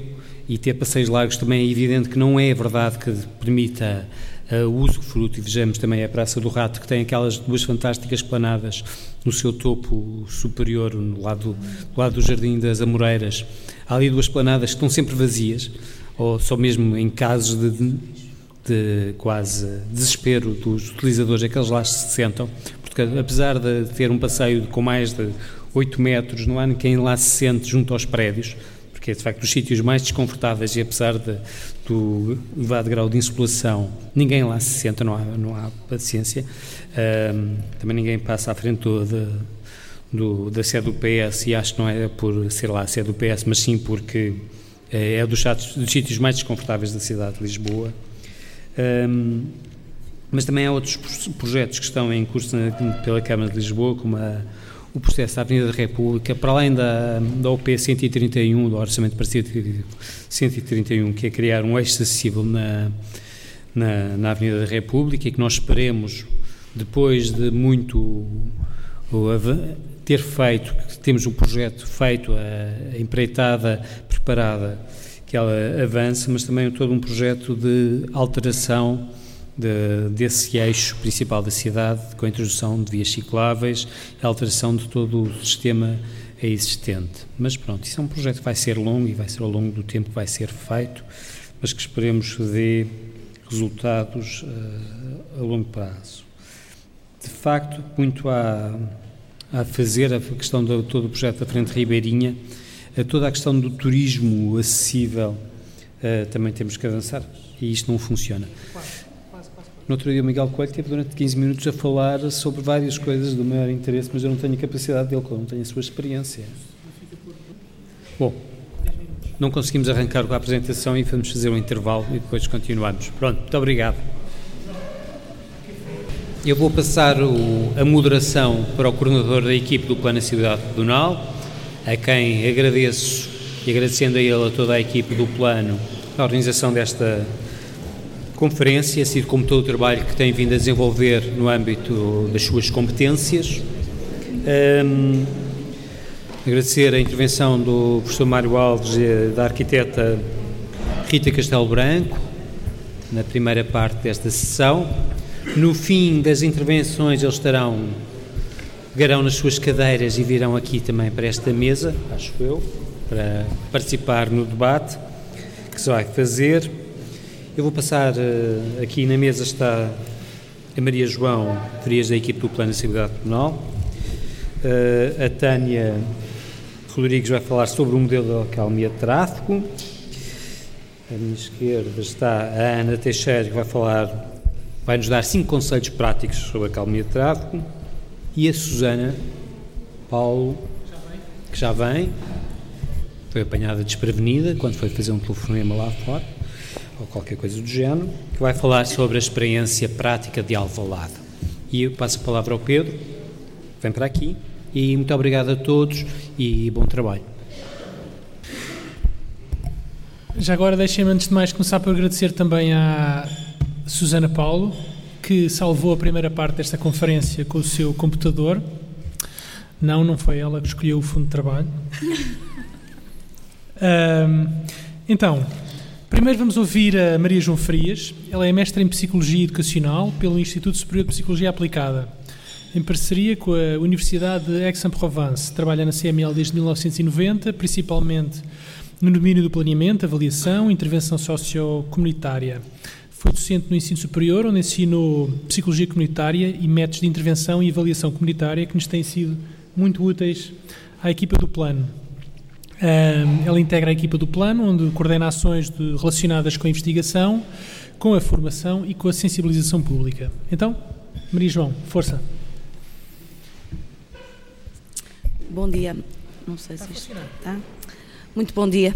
Agora com o equipamento já a funcionar em princípio. Um, para perceber as necessidades e preferências das pessoas uh, com deficiência visual na utilização dos passeios, passadeiras e paragens de autocarro uh, de Lisboa. Ouvimos as suas experiências pessoais, perspectivas e opiniões uh, com base na metodologia de Focus Group. A metodologia de Focus Group foi desenvolvida a partir da segunda metade uh, dos anos uh, eh, 50 e é hoje uh, consensual e amplamente utilizada, sobretudo pela área das ciências sociais e humanas, em vários domínios, desde o apoio à tomada de decisões, publicidade e também investigação, entre outras. é uma metodologia que assenta nas perspectivas teóricas que eh, defendem eh, a importância dos eh, fenómenos de interação grupal e, e parte do eh, pressuposto que a produção de ideias em grupo eh, eh, promove a produção de maior quantidade de informação, informação mais profunda, dado que as pessoas, à medida que vão ouvindo o discurso dos outros, criam pequenos insights e reorganizam, reestruturam o seu pensamento. E, portanto, nesta perspectiva, o focus group é também uma técnica uh, muito usada e adequada à realização de investigação. Foi o que utilizamos, uh, concretizam-se através de entrevistas uh, do grupo e, portanto, foi o que fizemos aqui, realizar entrevistas de grupo às pessoas com, peço desculpa, com deficiência uh, visual uh, no sentido de perceber estas questões. A metodologia de focus group é também ajustada e adequada para obter informação de caráter qualitativo e era isso que pretendíamos. Portanto, não queríamos obter dados com relevância ou significado estatístico. Os aspectos que abordamos ou as dimensões de análise, se quiserem pensar assim, foram quatro, sobretudo as dificuldades, as necessidades e as preferências das pessoas na utilização dos passeios, passadeiras e paragens de autocarro, as estratégias que as pessoas utilizam para resolver essas dificuldades ou pelo menos para lidar com elas, o impacto que as dificuldades têm na organização do dia a dia, na vida cotidiana e quais os sentimentos experimentados pelas pessoas. Fizemos com base numa entrevista semi-diretiva ou semi-estruturada. Quem ouvimos? Ouvimos pessoas com deficiência visual, com idade igual ou superior a 22 anos, pessoas que andam regularmente a pé nas ruas de Lisboa e que o fazem sem recorrer a acompanhamento sistemático de pessoa com visão. Contamos uh, com a participação das organizações do terceiro setor especializadas na área da deficiência visual, designadamente a AICA, a CAPO, APDV, ARP e Fundação Raquel e Martin Saim. Estas uh, instituições, estas organizações discutiram connosco alguns aspectos da metodologia e ajudaram-nos a definir quais os procedimentos mais ajustados ao conforto dos participantes, mobilizaram as pessoas e organizaram os grupos uh, que foram abordados.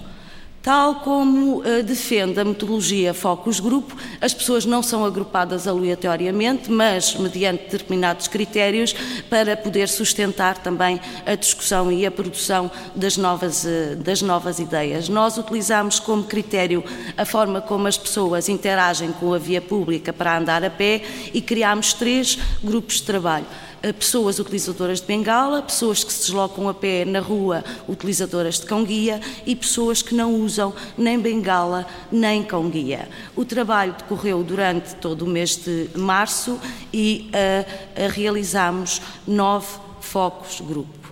Contámos com a participação total de 43 pessoas. Foram 43 pessoas que se disponibilizaram para falar connosco bastante mais do que 90 minutos, que era o tempo útil em que decorria a entrevista, que se disponibilizaram para nos ensinar, para nos deixar aprender, uh, partilharam connosco uh, as, as, suas experiências, enfim, expuseram-se naquilo que consideramos também um exemplo de participação uh, e o exemplo do exercício de cidadania. Agradecemos desde já a todas estas 43 pessoas e também às cinco organizações do terceiro setor que trabalharam connosco. Mas o que nos disseram? Bom, em primeiro lugar, se calhar fazer um pequeno parênteses para explicar que o trabalho está em curso. Estamos nesta fase, na fase de eh, categorização, agrupamento da informação eh, e, e sua análise. Uh, e, portanto, o que fizemos aqui foi selecionar alguns trechos de discurso, por referência também à temática da conferência, à calmia de tráfico, uh, no sentido de uh, poder exemplificar quão importante é a acalmia de tráfico também para os peões com deficiência visual. Dizer também que fizemos pequenas, pequenos arranjos gramaticais em alguns dos trechos e retiramos as principais marcas de oralidade. Mas afinal, o que nos disseram as pessoas? Em primeiro lugar, disseram-nos que passeios, passadeiras e paragens de autocarro são perigosos para as pessoas com deficiência visual. Vamos ver primeiro os passeios. É difícil, há muitos obstáculos o que colocam em cima dos passeios vários pilaretes, sinalização, postes de eletricidade esplanadas inclusive caixotes do lixo e carros estacionados. O problema são os sítios desconhecidos ou as mudanças imprevistas, como obras ou buracos, e os carros que estacionam em cima. Não havia contraste no pilarete. Bati e caí para a estrada. Vinha uma carrinha a passar, por acaso viu-me. Caminhonetas de caixa alta. É pior. Havia uma caminhoneta parada. A bengala passou no intervalo das rodas e não a detectou. Pumba! Bati com a cara. Já me aconteceu várias vezes, várias. Motas, outra coisa má. Quando chocamos com ela, a mota pode cair para cima de nós e aleijar-nos. Quando dá, vou pelo passeio, mas quando está cheio de obstáculos, vou pela estrada. Ao pé dos passeios, a estrada é um oásis. Passadeiras. Ia a atravessar. Havia uma carrinha parada. Não a detetei. A bengala não percebeu. Enfiei-me debaixo de umas coisas aguçadas e comecei logo a sangrar. Os condutores não respeitam as passadeiras só de chão. Apitam. O carro parou e o condutor disse-me para avançar. Vinha outro carro que ultrapassou, pimba, apanhou-me mesmo no meio da passadeira. Daquelas que têm sinal verde para mim, mas que os carros têm intermitente, há um carro que vem e quase que me bate. Passámos a primeira metade da passadeira e parámos no meio. Um carro travou com barulho. O meu amigo avançou rapidamente porque julgou que estava na estrada. Levou com o carro. Os carros andam muito depressa, passam muito depressa. Fé em Deus. Paragens de autocarro. Se o espaço que sobra de passeio é pequeno, temos que ir para a estrada e apanhar com um elétrico ou com um autocarro. Temos que passar para a estrada. A paragem está em cima do passeio a ocupá-lo todo. A paragem está encaixada no estacionamento e para se ir para a paragem chocamos com os carros. Não sei se ainda estou fora, se já estou lá dentro, porque temos os carros ali que nos desorientam. Dizer também que o uso de passeios, passadeiras e paragens de autocarro causa sentimentos desagradáveis às pessoas com deficiência visual, dificulta a sua autonomia, cria desigualdades e atenta quanto ao direito de usufruir do espaço público e dos recursos e oportunidades da cidade de Lisboa. Vamos ver alguns exemplos, sentimentos, enervada e insegura, desmotivada, revolta, revolta, frustração. É uma revolução de sentimentos dentro de nós, dores na alma, para além das dores físicas. Autonomia, exclusão, desigualdade e direitos, sozinho não vou, não vou. E as pessoas, coitadinha, vamos ajudar porque ela não vê. Agradecemos, mas não há necessidade nenhuma de passarmos por estas situações. Adoro Lisboa, principalmente aos fins de semana. Gosto de sentir a cidade, mas não faço essas aventuras afeta-me em qualidade e conforto e privo-me de ter, de ter uma cidadania mais ativa. A cidade é para usufruir nas suas várias valências, não é? É um ataque à liberdade. Finalmente, dizer que as pessoas com deficiência visual que abordamos consideram também que é possível melhorar as condições de utilização de passeios, passadeiras e paragens de autocarro de Lisboa. É possível. Não pode ser tudo de uma vez, mas aos poucos. Eu sei que vamos chegar lá. Para ser uma cidade de excelência e de referência mundial. Pode melhorar, melhorar muito a autonomia também, com mudanças muito pequeninas. Criticou-se muito o nazismo. Queriam a raça perfeita. Hoje em dia, o mundo também é pensado essencialmente para o ser humano perfeito. Temos que perceber que o ser humano existe em N dimensões, procurar soluções que sirvam toda a gente. E isso é possível. Não ter medo de sair à rua e andar nela com alegria, também acreditamos, é possível. Obrigada.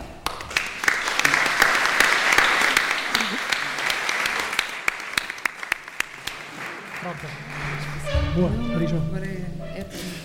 Bem, esta última frase, o não ter medo de sair à rua e andar nela com alegria, que vem citada, entre aspas, no programa, na, no título desta conferência, por acaso não foi dita num destes focos grupos, foi dita uh, pelo atual Presidente da Câmara, Fernando Medina, na sua tomada de posse. É, numa frase, todo um programa. E por isso a escolhemos para, para o cartaz desta conferência. Como a Maria João disse, uh, o trabalho de tratamento dos dados continua.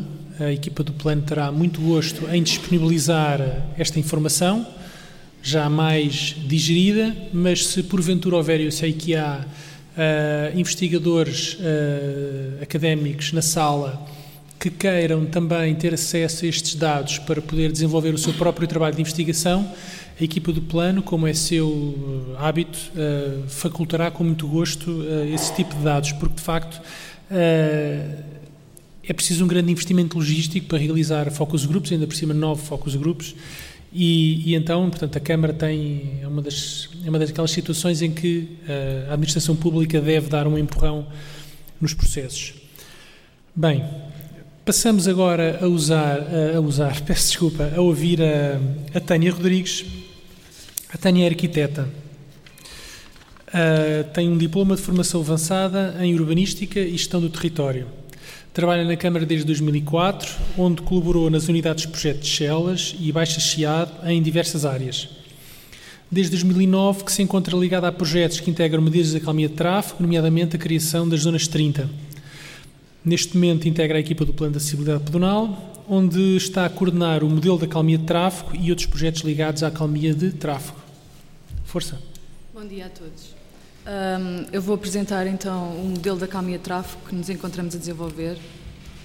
Começo com esta frase, que é a frase também com que começa o modelo. No fundo, é isso que justifica o, a criação do modelo, que é poder circular a pé livremente e em segurança é um direito humano. E esse direito, uh, garantir esse direito, é a nossa missão para todos os municípios. Para isso, é indispensável reduzir a velocidade de circulação por ser a forma mais eficaz de reduzir o número e a gravidade de atropelamentos. E como? Como é que eu posso reduzir a velocidade? Bem, o Mário Alves já falou muito sobre isso, eu vou acabar por repeti-lo um, através da introdução de medidas de acalmia de tráfego. E as perguntas uh, surgem. E posso? Como? Onde? Quais?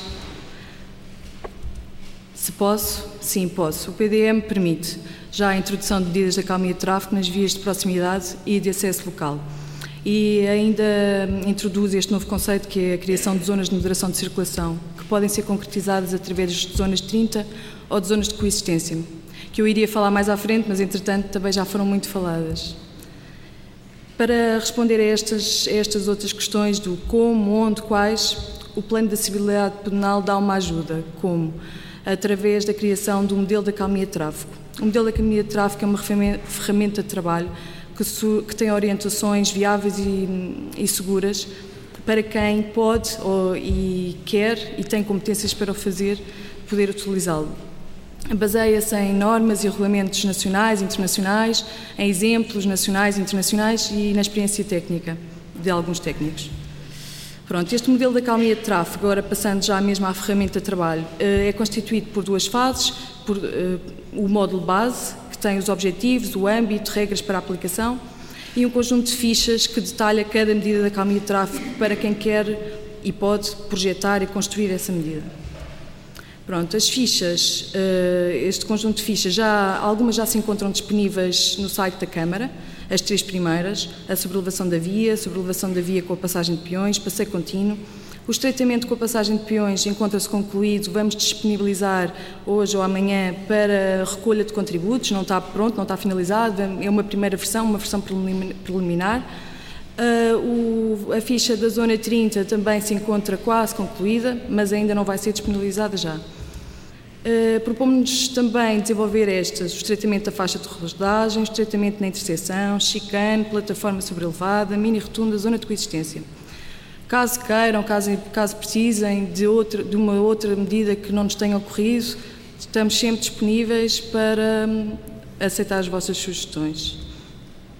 Isto é um tipo de ficha, escolhi a sobrelevação da via com a passagem de peões, só para mostrar como é que se encontram organizadas. Pronto, é bastante simples, uh, tentámos que a linguagem fosse acessível a qualquer um.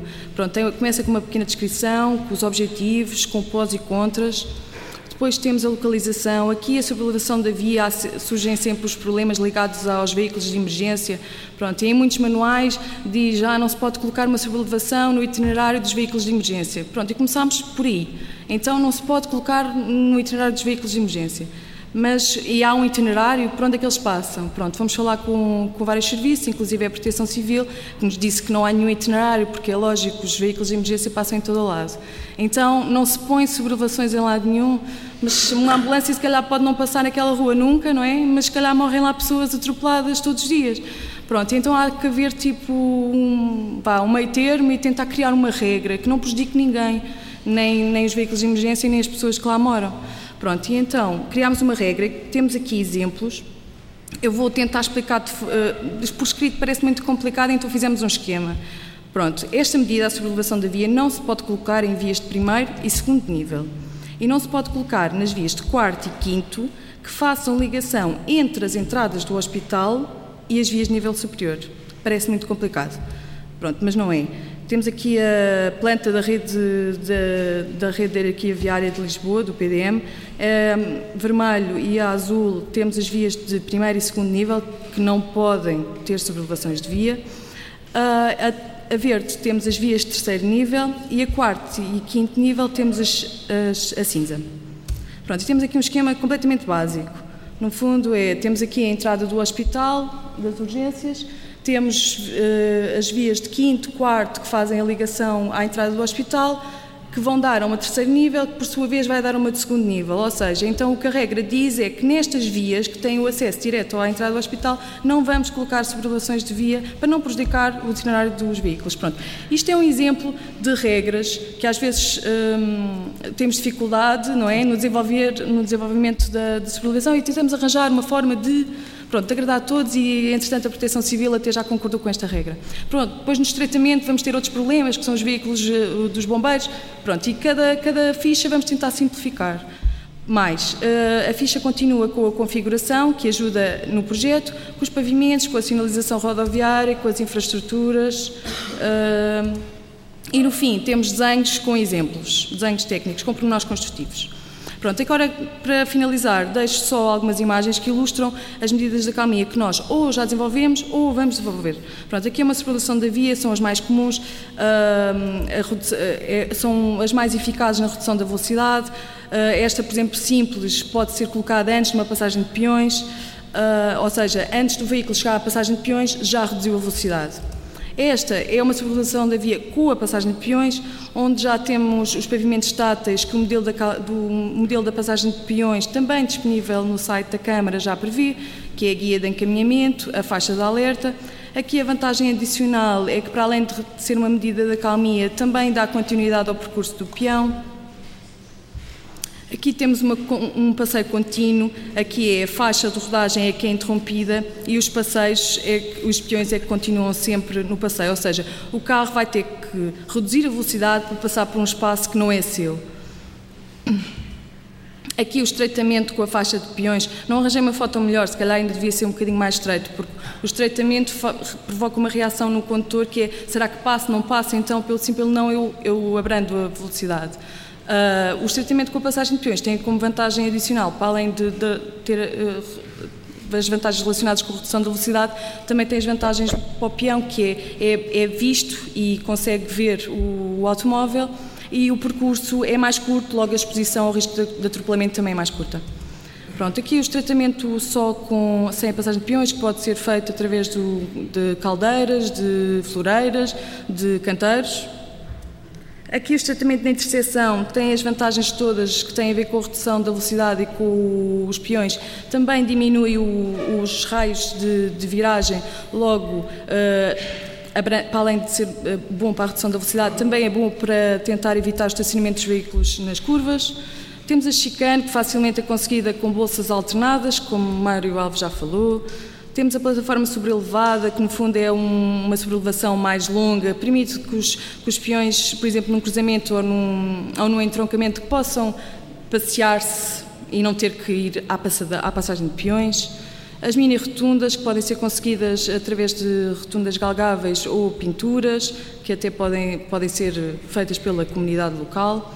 As zonas 30, também já faladas aqui hoje, este, neste dia, pronto, que devem ser colocadas uh, em zonas residenciais ou com atividade comercial ou junto a escolas e devemos marcar as portas de entradas e de saída para promover uma mudança de comportamento pelo condutor, perceber que vai entrar numa zona onde se pretende mais, que ande mais devagar, pronto.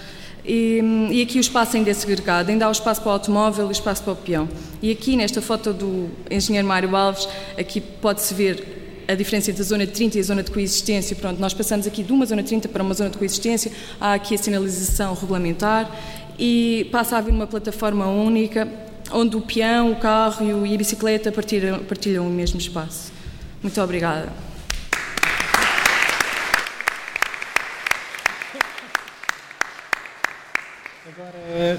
Ana, bem, posso dizer que a técnica que veio apresentar a calmia de tráfego foi mais veloz a falar.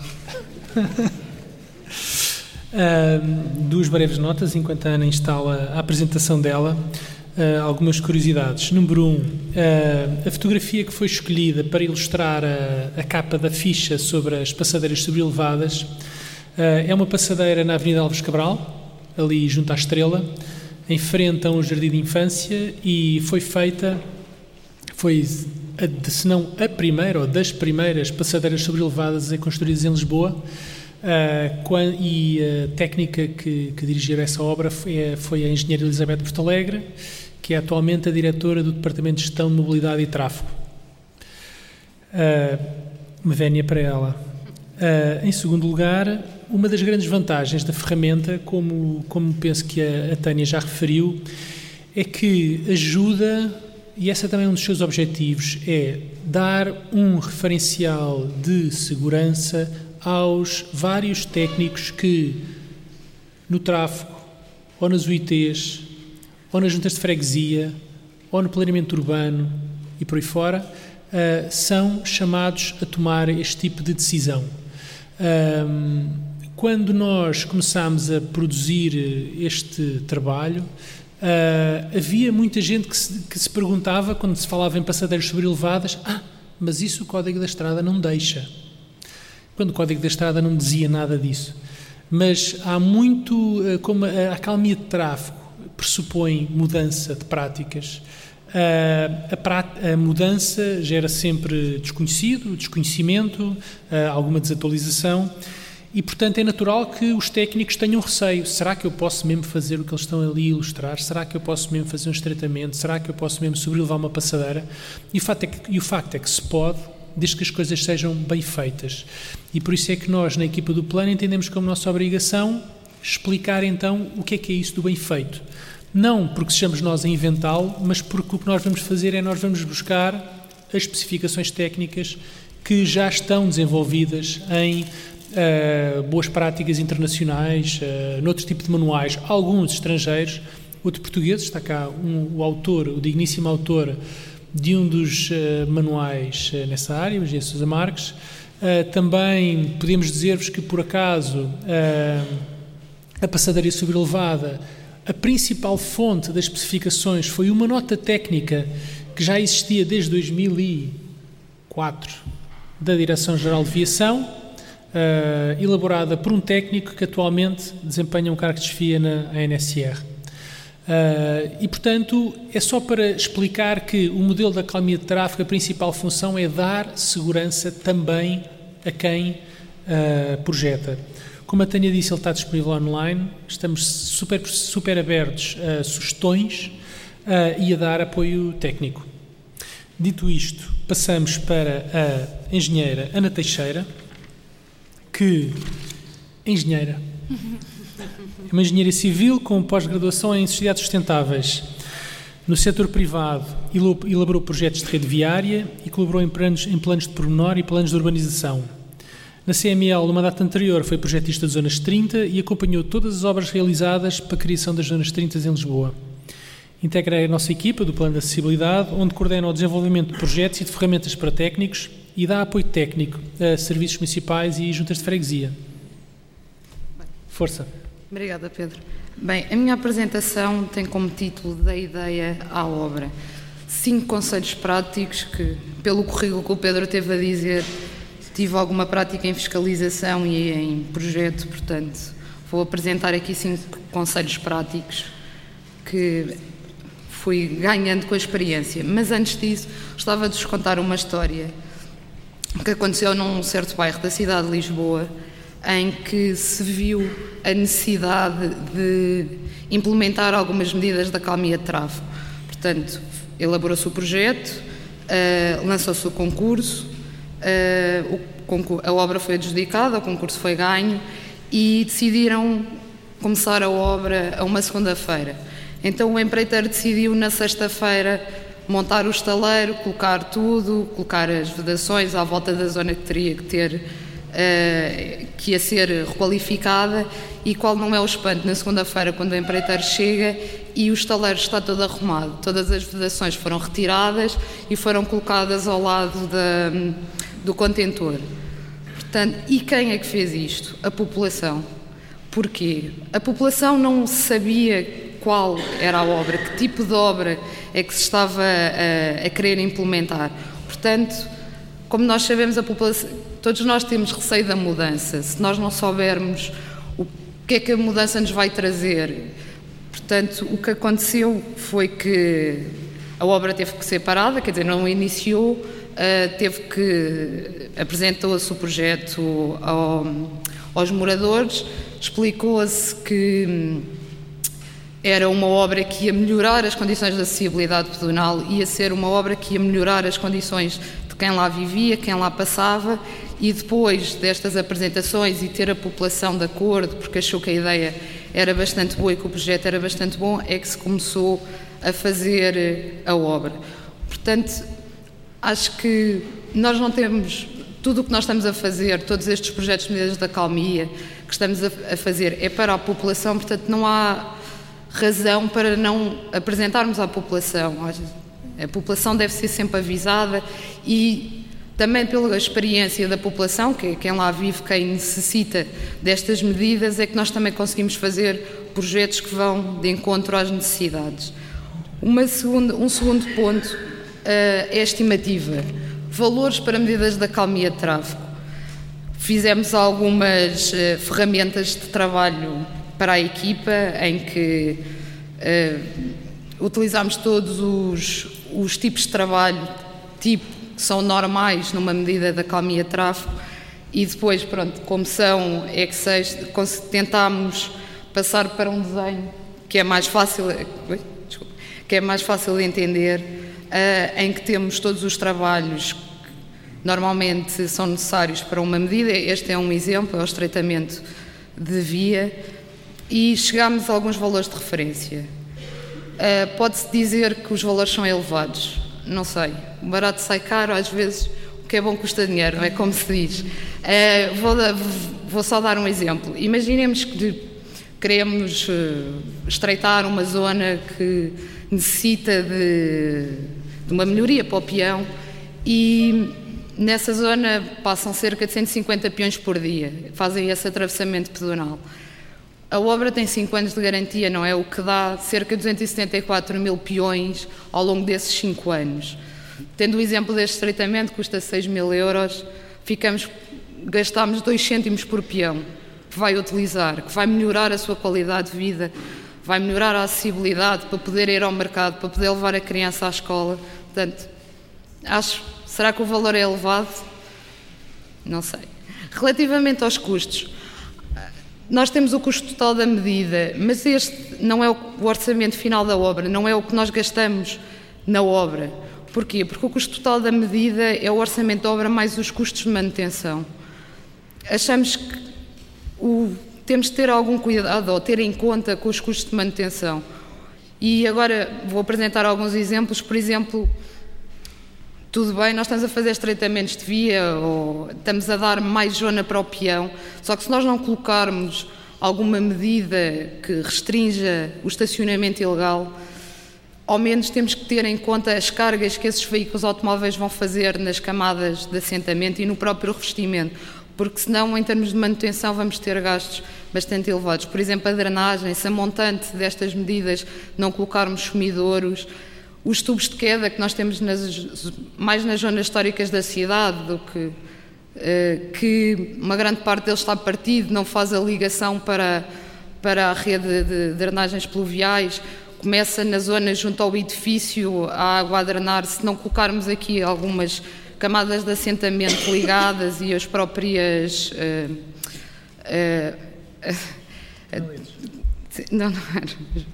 Uh, toda esta zona, em termos de materiais que vamos utilizar, se calhar temos de ter algo mais em conta do que noutras zonas que não estejam tão ligadas, que tenham sempre estas drenagens de água a desaguar. Portanto, acho que mais vale prevenir do que remediar, porque senão a longo prazo, se calhar, a obra poderá custar, ou a medida em si, a implementação da medida poderá custar muito mais do que o valor orçamentado para essa obra.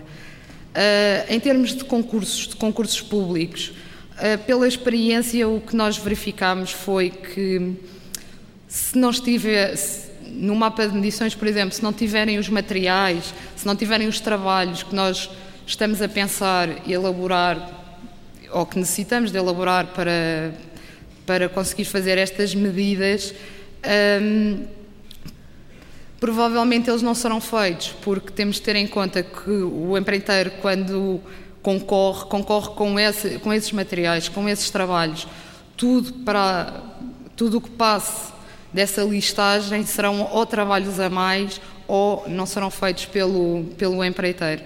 Vou dar só alguns exemplos, por exemplo, aqui provavelmente a pintura não estava definida, foi feita à passadeira e a parte das barras da, da passagem de peões não foi feita. Por exemplo, um dos trabalhos que nós costumamos ver alguns exemplos destes na cidade que são provavelmente a, tampa, a alteração do material na tampa não foi definido como um trabalho, portanto o empreiteiro não o executou. Também em termos das condições técnicas do caderno de encargos, as especificações do material, as especificações do material quando entra em obra, é preciso verificar as peças em obra, os ensaios que são necessários fazer antes do material entrar em obra, o modo de aplicação de cada material, de cada trabalho. Por exemplo, dou aqui um exemplo de um pilarete que foi colocado e tiveram que partir a lajeta para colocar o material. E por fim, em obra. Quais são os desafios que nós temos em obra? Que desafios é um dos maiores desafios que nós queremos todos é a qualidade em obra. E para isso precisamos de uma boa fiscalização.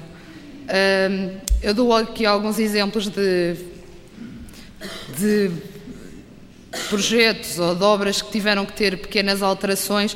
Por exemplo, a inclinação da rampa não tinha sido bem feita, depois teve que se fazer um remendo e pronto.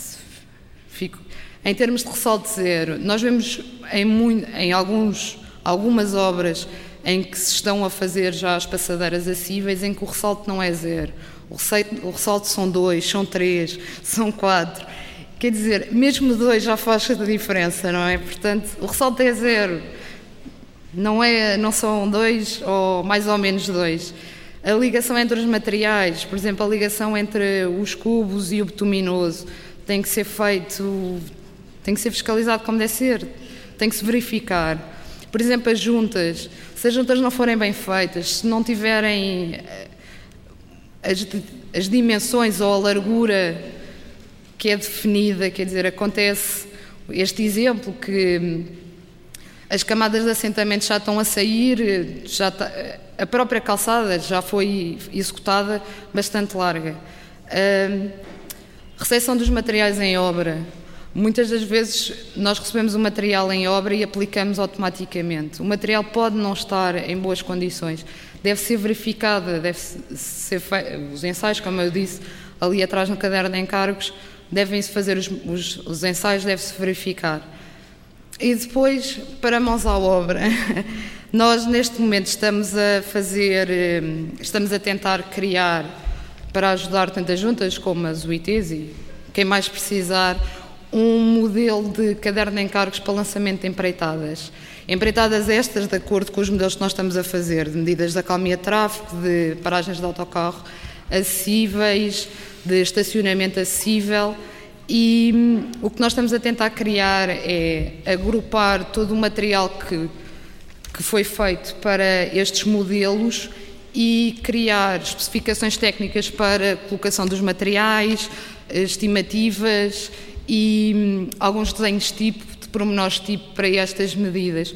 Portanto, acho que podemos começar com as mãos à obra, não é? E começar a projetar e executar. Obrigada.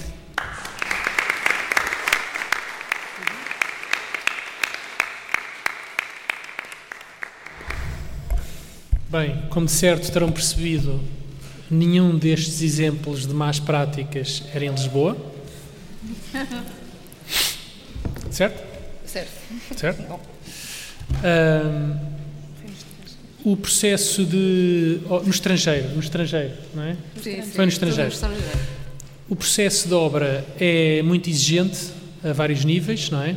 Um, obviamente que tanto os serviços municipais como as juntas de freguesia que investem na realização da obra estão a correr um risco, não é? De derrapagem nos custos, de derrapagem nos prazos, de problemas de qualidade e, e raras vezes fala aquilo que é complexo não se deve complicar, mas também se deve evitar uh, simplificar, tornar demasiado simples aquilo que é por natureza complexo. Portanto, também aqui, como, como viram, a aposta é uh, dotar os nossos colegas uh, projetistas e técnicos diversos que estão nas várias entidades, dotá-los de ferramentas suficientemente capazes para permitirmos ter uma boa, para que nos permitam ter uma boa base de trabalho. Também uma base de trabalho partilhada, porque o modelo de caderno de encargos que a Ana uh, está a trabalhar e com, para o qual vai contar com a colaboração de colegas das UITs, das juntas de freguesia, de outros serviços e de quem mais quiser participar, não vai sair perfeito. Vai sair bonzinho, mas não vai sair perfeito. Agora, o que é importante é que nós também aqui todos tenhamos um referencial de qualidade que seja partilhado, que nos permita ir melhorando. Ou seja, porque se cada um usa soluções diferentes, uh, nunca se aprende, não é? Porque a aprendizagem é sempre isolada. Se nós todos construirmos uma coisa em conjunto, depois todos poderemos ir ciclicamente progressivamente tendo ferramentas cada vez mais uh, perfeitas e obras cada vez melhores. Essa é um bocado a ideia. Portanto, todos os colegas, projetistas, engenheiros, paisagistas, fiscais e por aí fora que queiram participar neste trabalho são muito bem-vindos uh, e deixem o vosso contacto antes de sair.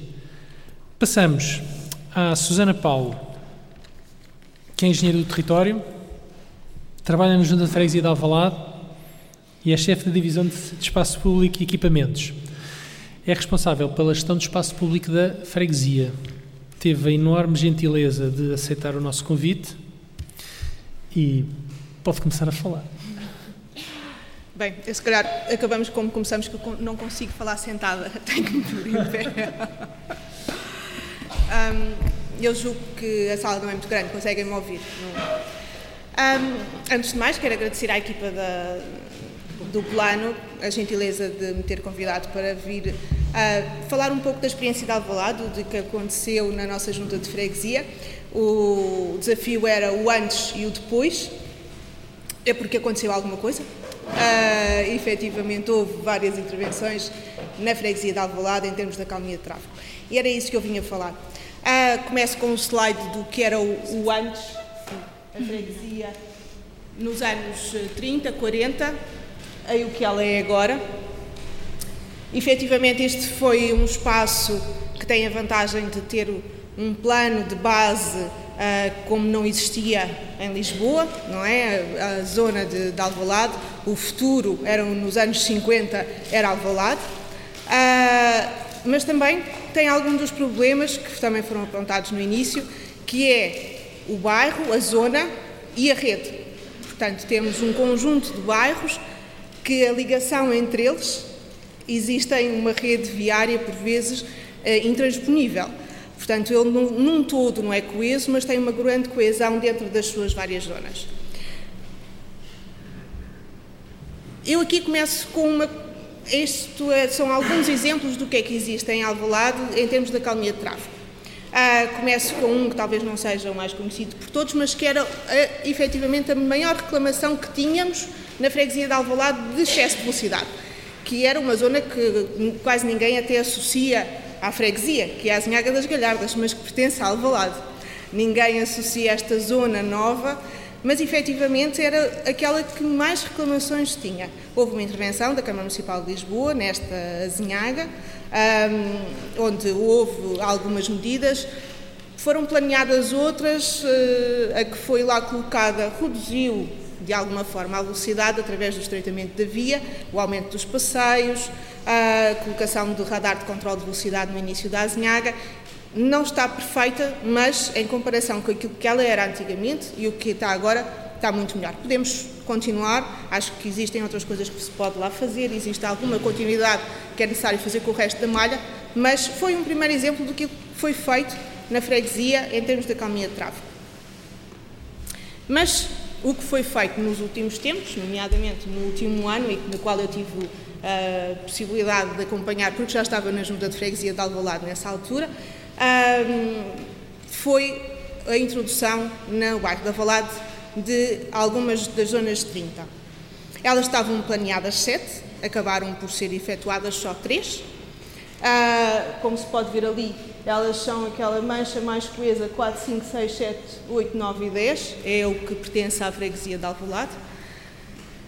Julgo que terá sido escolhido por causa desse seu traçado, que potencia esta ideia de Zona 30, porque tem um conjunto de bairros, todos eles uh, residenciais e também com comércio, mas que eles próprios já têm o desenho base do que é suposto ser uma Zona 30. Antes de mais, foram executadas três, as outras cinco, uh, as outras quatro, peço desculpa, Talvez um dia. Vamos fazer uma pausa. Uh, foram executadas umas quantas. Acho que também é necessário estes momentos de pausa para refletir e é isso que estamos todos a fazer. Uh, muitas experiências foram consolidadas durante a execução destas zonas 30, algumas positivas, outras menos. E estas pausas para se pensar o que é que correu bem, o que é que correu mal, vamos potenciar o que correu bem, vamos tentar diminuir o que correu mal e daqui para a frente avançar. Acho que é necessário agora que já está sistematizado e já está maturado o que é que correu menos bem, o que é que correu melhor, avançarmos para uma segunda fase, onde esperemos que esta experiência que tem sido uh, alcançada no último ano, dois anos, possa servir como base para um futuro melhor. Uma das zonas foi o Bairro das Tacas, onde foi implementado tudo aquilo que nós já falámos aqui. Portanto, Tivemos uh, a, a, a, sinalização das entradas, uh, tivemos zonas de coexistência, tivemos uh, passadeiras sobrelevadas, tivemos uh, lombas de redução de velocidade. Bairro das Tacas é um exemplo daquilo tudo o que está nas fichas quase foi aqui aplicado. teve alguns problemas na sua implementação. Ah, uma das coisas que foi logo sentida no início é isso, é, é a resistência da população ao desconhecido e, portanto, a necessidade de fazer este, estas intervenções no espaço público e de todas as intervenções no espaço público que sejam participadas. Ah, não foi participada na fase de, de, projeto com a população, foi participada na fase já de execução da obra, mas também houve algumas introduções que nessa altura foram possíveis uh, numa fase um pouco mais tardia de introduzir. Uh, e acho que no final acabou por se conseguir fazer uh, alguma conjugação. Mas efetivamente foi logo um dos sítios onde se verificou isto não pode ser executado assim, tem que ser antes termos a, a auscultação do público, verificar quais é que são as necessidades efetivas para verificar o que é que se pode fazer. Um, temos aqui alguns exemplos. À nossa esquerda temos o que era o bairro das Estacas antes, o que é depois. Um, aquilo é a entrada da Escola da Teixeira de Pascoais. Temos a entrada aqui com uma zona de coexistência. Aqui é outra dos entroncamentos junto à escola, onde também foi feita. Começamos a olhar para isto e começamos a ver as fichas. Existem algumas coisas que são implementadas e que depois não são compreendidas pela população, como as zonas de coexistência. Vêem toda uma plataforma uh, sobrelevada e onde é que está a passagem para peões? Não está cá. Então tem que se colocar uma passagem para peões porque o próprio peão se sente desconfortável com aquela situação. Não percebe onde é que é suposto passar. Estamos ao pé de uma escola e não temos uma passagem para peões. Pronto. Existe essa necessidade de envolvimento da população de educação para a cidadania, com a educação para as zonas 30, que é necessário. O conceito de coexistência, para o peão, ele próprio sente-se desconfortável. Acho que era uma coisa que não estava, que não é pensada quando nós projetamos. Dissemos, isto é uma zona onde o peão tem prioridade, mas o peão não sente que tem prioridade, porque o que ele vê continua carros lá a circular. Portanto, existe a necessidade da explicação do conceito, que para nós técnicos no gabinete é óbvio, uh, para quem circula na rua não o é. Portanto, uh, também as, as, alguns dos slides que foram mostrados pelo Mário Alves, de toda aquela liberdade, é preciso percorrer um percurso para lá chegar. Um peão, se nós fizéssemos aquilo de repente, sente desconfortável. O que ele necessita é balizar, digam onde é que eu tenho que passar, porque isto não, assim, não, não tenho confiança em lado nenhum. Um, esta é algumas dos exemplos de continuidades pedonais. Acho que estamos a, a mostrar alguns exemplos que já. Um, outros exemplos onde foi feito o encurtamento da, da, travessia, portanto ela era muito mais larga, foi feito o encampamento do estacionamento e de forma a que passeio, a passagem para peões fique mais curta. Este é um dos exemplos, na Antero de Figueiredo também, onde uh, a situação de não existir o envolvimento da população, nós até hoje estamos com um problema de assegurar uh, o sentido de circulação viária uh, que restringimos ali naquele local, que tinha antigamente dois sentidos, para diminuir o atravessamento de, de, do tráfego viário dentro do bairro, foi colocado só um sentido e até hoje, sistematicamente, em custos de manutenção, como era falado, uh, para as juntas de freguesia tem um peso enorme, porque todas as semanas quase temos que lá estar a colocar o sentido proibido, porque a população ainda não aceitou a existência de um só sentido de circulação. Uh, temos que continuar no esforço, uh, continuar a batalhar nesse sentido, porque efetivamente não se pretende o atravessamento do bairro como zona de fuga às, às, às outras vias que lhe são circundantes, uh, mas não sendo a população integrada no projeto, não percebendo a necessidade daquele sentido único, o que ela vê é só uma dificuldade à sua vida diária e, portanto, continua sistematicamente a ser vandalizado ah, e talvez exista ali a necessidade de existir outra auscultação pública para verificar se, qual é que é efetivamente a implementação no futuro. Outra das zonas que foi intervencionada foi Alvalade, Poente Norte e Poente Sul. O que é que isto significa? É aquela zona do bairro de Alvalade entre o Campo Grande e a Avenida de Roma, a zona de Alvalade que tem menos comércio, tem uma zona comercial ah, mais nascente e depois tem a zona menos comercial a poente. Aqui as intervenções foram menos abrangentes, foi basicamente uh, quais são as continuidades pedonais. Uh, também este bairro, uh, por causa sua, do seu formato, ele próprio já tem as vias de circulação muito estreitas e, portanto, não, não haveria necessidade de muito mais. O que é que eu posso dizer acerca destas continuidades pedonais? Ah, temos aqui também algumas fotos do, do, antes, do nosso lado esquerdo, e do depois da execução das continuidades pedonais. O que eu noto pelo, ah, da ligação que, que existiu com a população é que antigamente não havia muitas reclamações acerca do estacionamento indevido junto às passagens para peões. Mas elas existiam, como nós podemos. Isto são fotografias do Google, tirei propositadamente do Google, que é para não dizerem que escolhi as fotografias. É, aleatoriamente, quando o carro do Google passou, o que é que lá estava? E estavam carros, carros estacionados no, nas curvas, estavam carros estacionados ali sobre o passeio, e portanto eles já lá existiam. Mas não existia o que era um, uma, um, a noção do peão do seu direito de lá passar. E a partir do momento em que foi feito as continuidades pedonais, os carros continuaram lá, mas as reclamações aumentaram exponencialmente.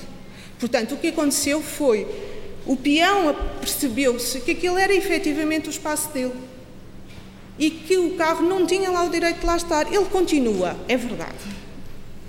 E a ideia que, que, que julgo estava por base nos projetistas de que era a partir do momento em que tudo fosse um passeio, os carros deixavam de lá estacionar, não resultou. Os carros não Sim. continuam lá estacionados. Ah, a ideia. Não, Mas não temos... resultou aqui, desculpa. Não Nada, resultou não. aqui, ao, ao, outro bairro onde resultou. Exatamente. Pronto. Porquê é que também não resultou aqui? Porque não existe a fiscalização. Pronto. Porque este ainda não é uma zona onde a EML tenha intervencionado. Pronto. Portanto, mas o que eu queria mostrar aqui é que se não existir fiscalização, o estacionamento continua, mas a ideia do peão muda, efetivamente. Agora verificamos muitos carros com os limpa-parabrisas fora do sítio, alguns riscos de pessoas mais chateadas. mais chateadas, o que antigamente não se verificava desta forma. Ah, aqui estão outros exemplos, aquela também já, já teve direito a, a apresentar, a ser apresentada hoje, de algumas continuidades pedonais que foram criadas no bairro. Pronto, estes são os pontos que eu queria falar daquilo que é necessário efetivamente melhorarmos e que todos nós, na experiência da implementação, já tivemos este, este contacto, que é o explicar o conceito às pessoas que o vão utilizar, as zonas de coexistência funcionam muito bem em termos de projeto, na implementação diária as pessoas necessitam do encaminhamento. Um, a situação de todas as alterações de circulação, de todas as alterações que mexem com a vida diária das pessoas, convém que sejam auscultadas desde o início, para verificar e para também serem validadas pelas pessoas que vão utilizar o, o espaço. E também outro pressuposto que é, por causa de nós intervirmos no espaço público, as pessoas não mudam as atitudes. Tem que existir uh, alguma participação. Não, não muda tudo só porque nós fizemos a obra. Além da intervenção no espaço público da obra, eu acho que existe uma coisa a seguir, ou durante e antes, ou que seja transversal ao tempo todo, que é a ligação com as comunidades locais. Ah, por exemplo, o bairro de Alvalade tem um problema, ela está muito bem estruturada, mas tem os equipamentos escolares que são procurados por pessoas que vêm de Mafra. Portanto, temos um fluxo todos os dias, de manhã e ao final do dia, para vir buscar as crianças a estes estabelecimentos escolares. Portanto, não há zona 30 que resista a esta afluência. Portanto, existindo, este, esta, um, existindo esta consciência, quando o projeto é feito, tem que ser feito englobando também outras uh, outros atores, associações de pais, a comunidade escolar, de forma a verificarmos se é isto que nós queremos e queremos todos, como é que nós podemos ajudar a que isto seja construído. A ideia dos, dos pedibus, de, de todas outras que já foram experimentadas e que sejam essa agregar de, de, de esforços e de intenções que fazem com que o projeto resulte. Um, pronto, e agora temos outra intervenção da Câmara Municipal de Lisboa, uma praça em cada bairro, que vai decidir na Avenida da Igreja. A Avenida da Igreja, que é a ligação entre duas zonas do bairro, mas que é uma via que, embora não seja de segundo ou terceiro nível, é terceiro. É terceiro. É terceiro. Pronto, é essa a questão. Ele é terceiro nível. uh, existe esta questão, que é a ligação entre um lado do bairro e o outro. É perigosíssimo atravessar aquela avenida da igreja. Pronto, por causa disso mesmo, acho que é uma boa aposta. Foi também uma aposta do Executivo da Junta de Freguesia ser este local de intervenção. Um, e vamos eh, ter mais um ponto de acalmia de tráfego na, na, na freguesia de Alvalade, ah, onde os contributos de todas as pessoas que já trabalharam lá antes e da junta de freguesia e todos os colaboradores, e também já é um projeto que também já tem essa capacidade de aprendizagem, não é? Já vamos na segunda auscultação pública e ainda não está o projeto executado. Portanto, já isso demonstra de todas as partes um evoluir dentro da execução do projeto e da obra. Pronto, Alvalade, antes e depois, esperemos que seja esta antes e depois, menos carros, mais peões. Ah, e é o meu contributo. Obrigada.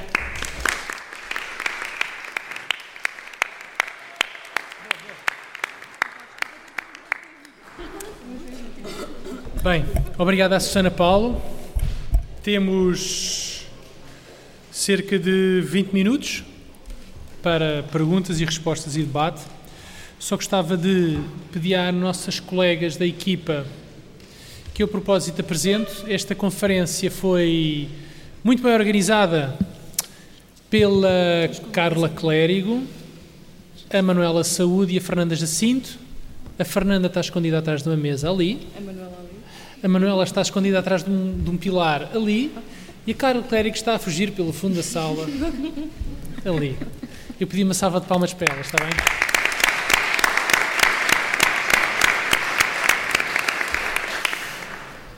Bem, um, o, nós convidámos a Junta de Freguesia de Alvalade porque, de facto, as juntas de freguesia têm um papel vital neste esforço de acalmia de tráfego.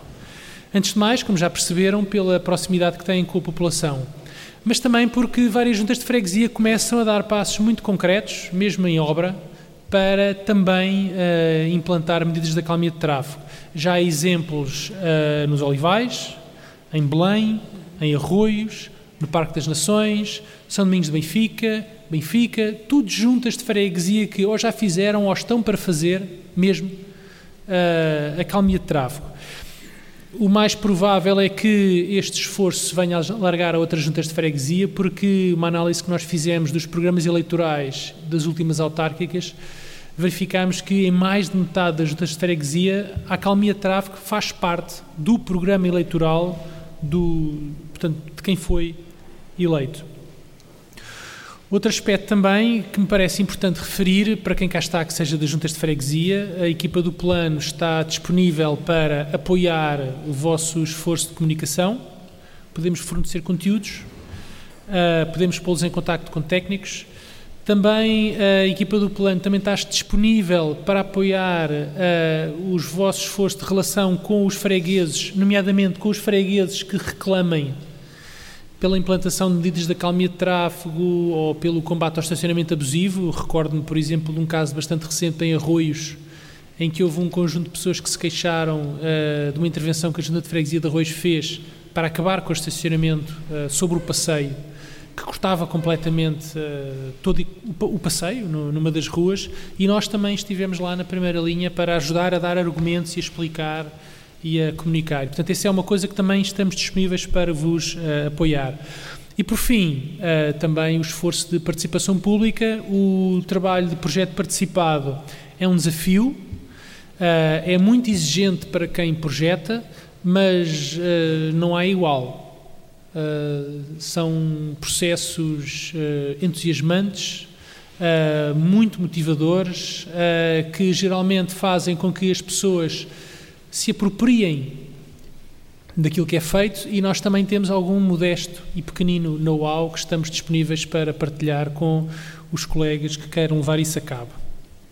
Por fim, vai ser um problema a intervenção na Avenida da Igreja, porque provavelmente as filas para os lados da Conchanata ainda vai é, ficar maior, vai ser um problema.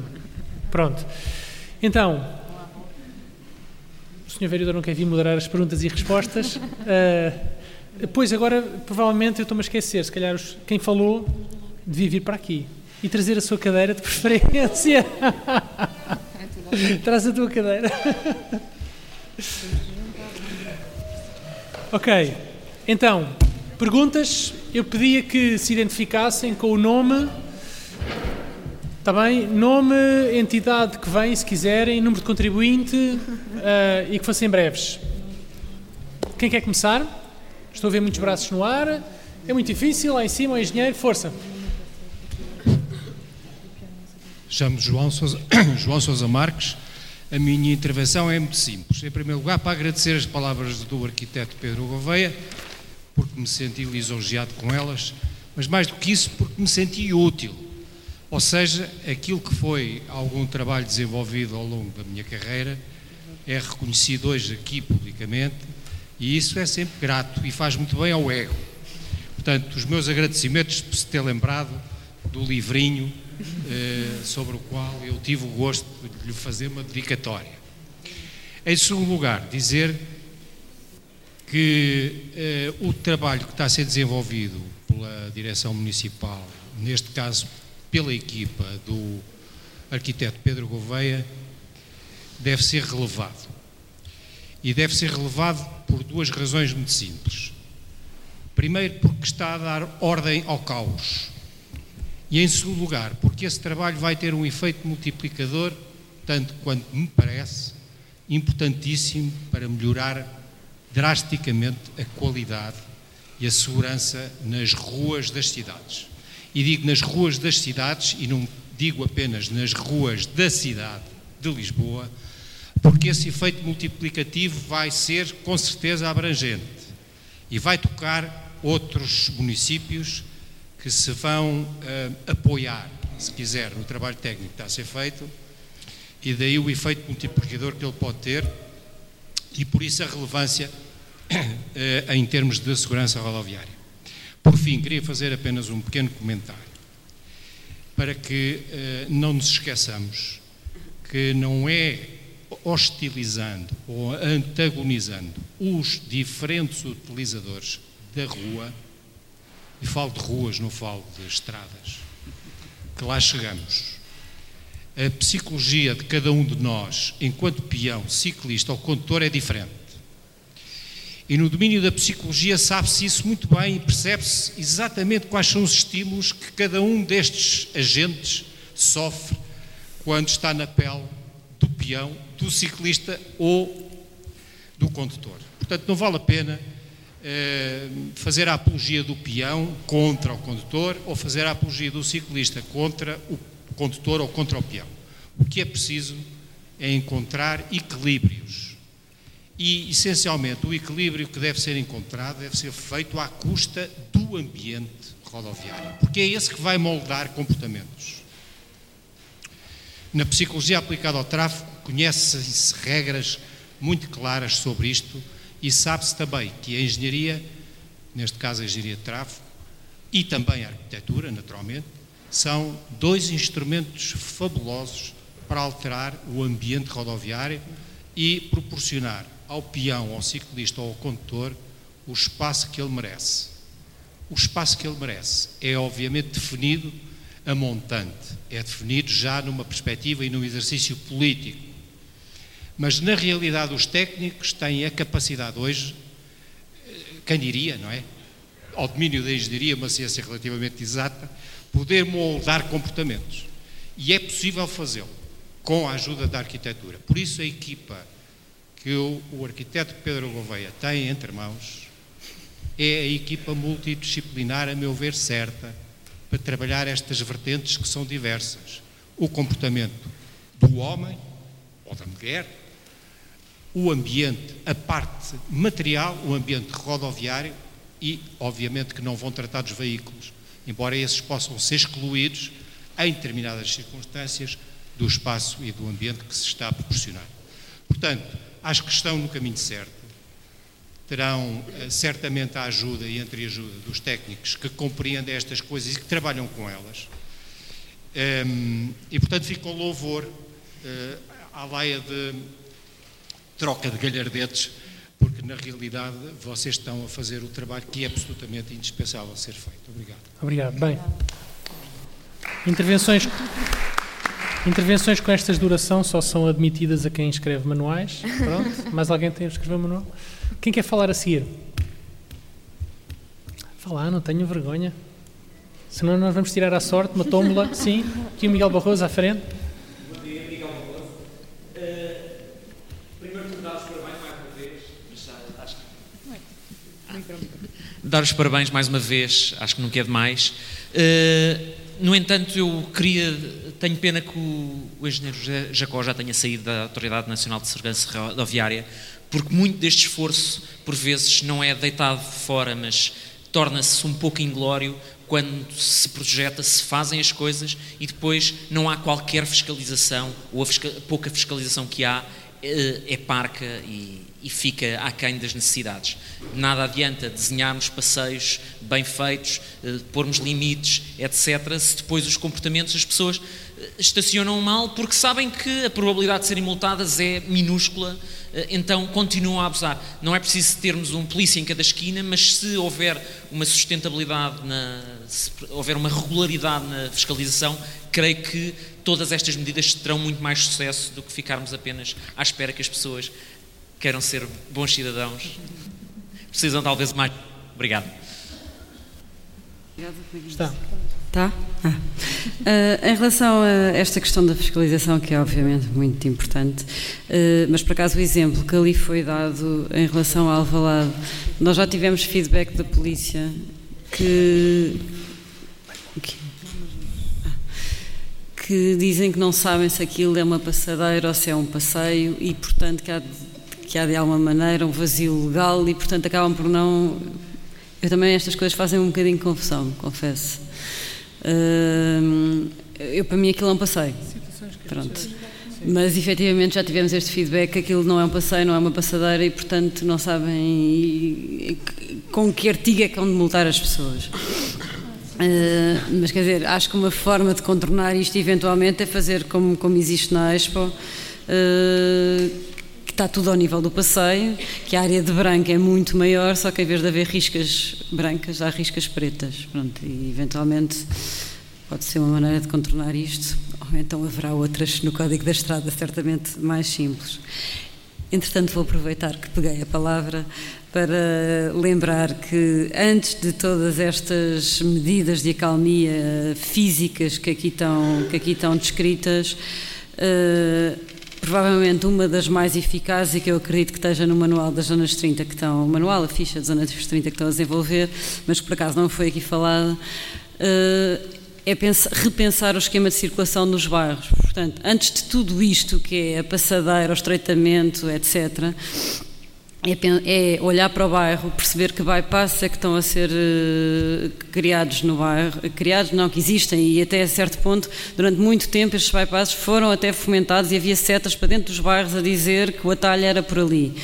Portanto, a primeira coisa que há a fazer, e isto aqui é baratíssimo, portanto, a Ana estava aqui a falar de custos, é, é uma relação custo-benefício extraordinária, que é muitas vezes inverter um ou dois sentidos e o bypass, onde que as pessoas que não são do bairro e que estão-se têm pouco respeito por quem lá vive e, e portanto, não se lembram que, que ali vive gente, uh, é alterar o esquema de circulação de maneira a limitar os bypasses e muitas vezes também alterando o esquema de circulação conseguimos que as duas rodovias, as duas vias eh, passem a uma e portanto tudo isso faz com que também se conquiste mais espaço, muitas vezes tirem os carros que estão em cima dos passeios e podem possam-se pôr os carros na rodovia, estreitar a via, etc. Pronto, portanto isto é das coisas mais eficazes, era essencialmente isso. Hum, a vantagem de falar agora é que já quase disseram coisas que eu queria dizer. Uh, Sousa Marques, uh, os parabéns. Uh, foi exatamente o que eu senti. Senti que, de facto, havia aqui uma equipa multidisciplinar ah, que estava a trabalhar bem as coisas, portanto já não vamos falar nisso. Mas, não, mas isso sabe bem, sabe bem e, e comentamos aqui com a Ana, que também já tem muitos anos disso, Uh, isso mesmo, e espero é que esta gota d'água numa, numa casa grande uh, inunde por aí fora e que haja mais, mais casos destes.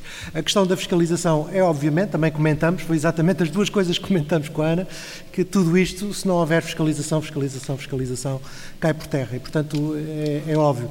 Sobre esta, e agora muito concreto, o último comentário, sobre esta questão se é passeio, se não é passeio, ah, depois aqui também é comentário com existência. Se é passeio, se não é passeio, é pena de facto que. Uh, o engenheiro José Jacó tenha saído, porque há uma questão que é uh, até estranha, que é o estacionamento em cima do passeio não é infração grave, uh, e uh, em cima das passadeiras passou a ser infração grave. Portanto, até é melhor, pois, é mais barato. Aliás, parar em cima da passadeira tiram-lhe a carta, não é? Porque é uma infração grave, mas parar em cima do passeio não é. Portanto, é uma coisa que está que se terá que ser corrigido e, portanto, Bom, um, sobre aqui o comentário, e, e, reconheço imediatamente isso, porque também fiz zonas de coexistência e percebe-se que, para já, aquele exemplo que eu dei na Suíça é mesmo o pináculo do pináculo, quer dizer, aquilo foi mesmo, é mesmo para passado muito tempo e, e, eu também chamei a atenção para isso, que aquilo de facto era mesmo o extremo, não é? Havia duas, duas imagens extremos.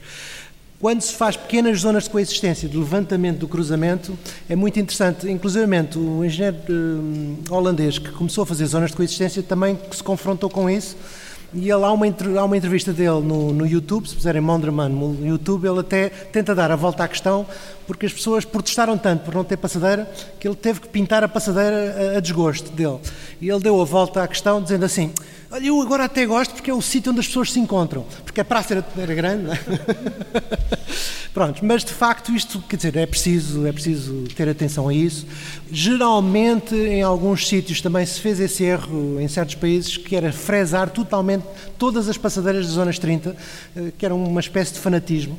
Eu não concordo com isso, acho que se calhar o melhor é deixá-las lá até elas deixarem, para elas desaparecerem, porque as pessoas vão se habituando a usar outro tipo de passadeiras. E acho que quando há uma escola e quando as pessoas querem passadeira, é pôr a passadeira. Aliás, uma das sugestões, e já fiz um desenho sobre isso, que é quando se levanta o cruzamento todo, era fazer uma passadeira de facto assim em, ou em espiral, ou algo que lembre, lembre a passadeira, não é? Algo que, que, que tenha a memória da passadeira e que seja algo diferente, mas que cubra o cruzamento todo, por exemplo. Tem, temos que ser imaginativos para, para que as pessoas percebam Mas o que é que ali está. Mesmo a cor do material é capaz de ajudar, porque, como o Mário Alves estava a dizer, os uhum. peões não, andam, não têm que tirar carta para ser peões e, portanto, sim, sim. creio que a linguagem do espaço público tem que ser Exatamente. evidente. É? Portanto, pôr outra cor que seja mais clara, mais parecida com a cor do passeio. É isso mesmo. Uma das coisas que eu já tenho dado exemplos é o sal e pimenta com a calçada e o eu sei que isso de facto é chato, estar a pôr pedra em zonas de peões, etc. Mas pode-se fazer sal e pimenta com calcário e, e, sim, ou então, ou então mesmo pôr algumas pedrinhas no meio do betuminoso, enfim, coisas desse género. Mas, enfim, temos que ser imaginativos. Não é? Mais. Sim, ali ao fundo. O colega do Parque, da Junta de Freguesia do Parque das Nações pode identificar-se, dizer-se Bom dia, é. Sofia Lima, da Junta de Freguesia do Parque das Nações. Gostava de colocar uma, uma, uma, questão. Sendo o PDM uh, ah, omisso em relação às medidas da calmia de tráfego em vias de, de, de nível 3, um, porque é que nos modelos de acalmia de tráfego uh, apresentados um, não se uh, admitem uh, não se admite a implementação de medidas da calmia de tráfego em vias de terceiro nível? Bernardo. E gostava de saber qual é o orçamento, falando de custos, o orçamento municipal, qual é a percentagem dedicada às acessibilidades pedonais e a calmia tráfego e às acessibilidades para bicicleta. E quando é que vão revelar também os, os planos que estão a fazer em relação à rede ciclável? Ok. Mais perguntas? Sim? Peço só que se identifique no início também. Uh, boa tarde. O meu nome é Manuel Medeiros, sou da Junta de Freguesia de Santa Maria Maior. Uh, queria chamar a atenção, já foi aqui falado, uh, foi, foram feitas várias intervenções. Ah, já está.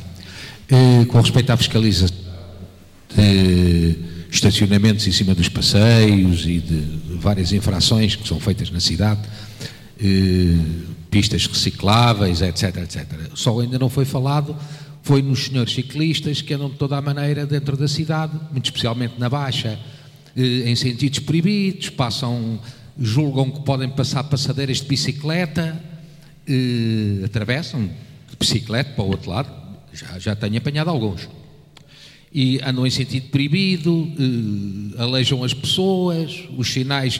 Agora há uma nova legislação em que os ciclistas têm que cumprir como os automobilistas, mas o sinal está vermelho e eles passam à mesma, não querem saber, viram à direita, à esquerda, por tudo que é sítio. Acho que a fiscalização deve também ter em atenção estas situações que são gravíssimas e eles até vão contra as pessoas. Já têm assistido, eles vão com, batem com a roda da bicicleta nas pessoas.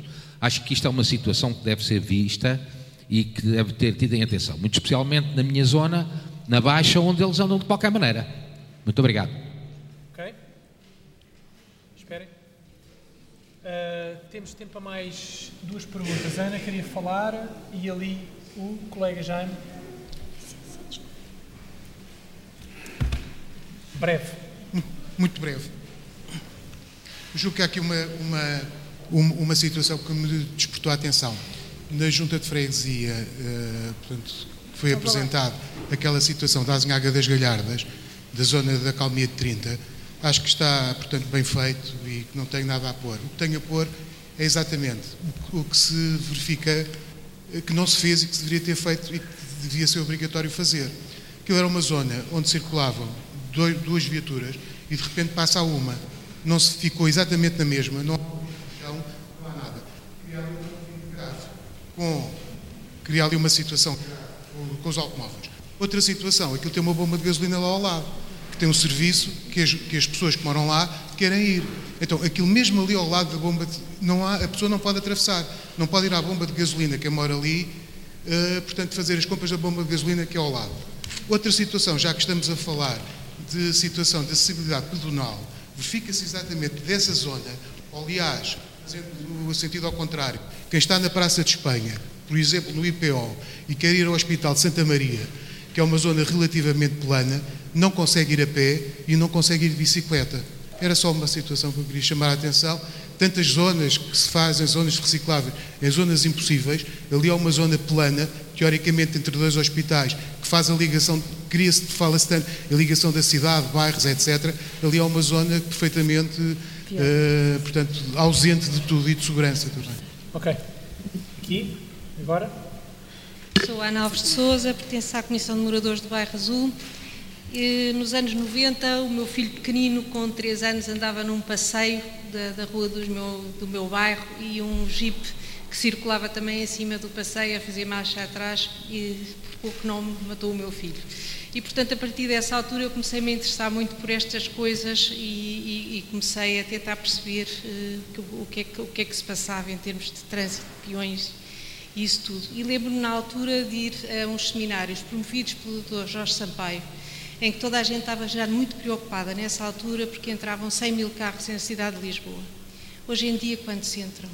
Lembro que nessa altura se falava de parques periféricos, se falava de, da melhoria de transportes públicos, se falava de medidas dissuasoras para as pessoas não trazerem os carros. Como é que estamos hoje? Esta questão da circulação dos carros em cima dos passeios, infelizmente, está a voltar a acontecer. No bairro onde eu moro, as pessoas chegam a tirar os pilaretes para poderem circular outra vez em cima dos passeios. E isso preocupa muito, não é pelos meus filhos que já são crescidos, mas pelos meus netos. Queria fazer aqui três perguntas. Eu há tempos tinha perguntado ao Pedro, Automóvel Clube, não está envolvido nisto?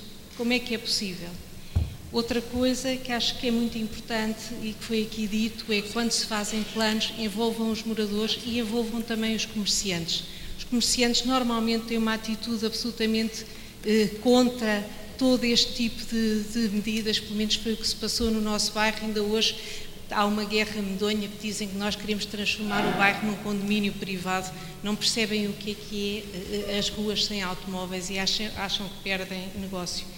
Finalmente, última questão, António Augusto Aguiar. Eh, já durante muitas vezes falámos sobre o problema da segurança na António Augusto Aguiar, continua a ser uma, uma autoestrada. Há cerca de dois meses morreu mais um idoso ali que foi atropelado, era amigo da minha mãe E eh, queria saber se está alguma coisa prevista para António Augusto Aguiar em termos de, de redução de velocidades, o que é que está previsto? Posso falar porque. Respostas breves. Sim. Acho que há uma série de perguntas que são direcionadas. Uh, isto é apenas um número. Quantos carros entre Lisboa? 360 mil. Portanto, estamos bem piores do que estávamos nesta altura e ainda com muito por fazer. Em relação aos custos, do que não sei se o Pedro tem alguma outra resposta, eu não tenho. Uh, portanto, qual é a parte do orçamento que está destinada à calmia? Não sei se o Pedro tem números para, para dar. Em relação à rede ciclável, eu não tenho números para dar. Não tenho números para dar. Uh, de qualquer maneira, uh, acredito que não estamos só a planear no papel e que, e que as coisas vão ver a luz do dia em breve.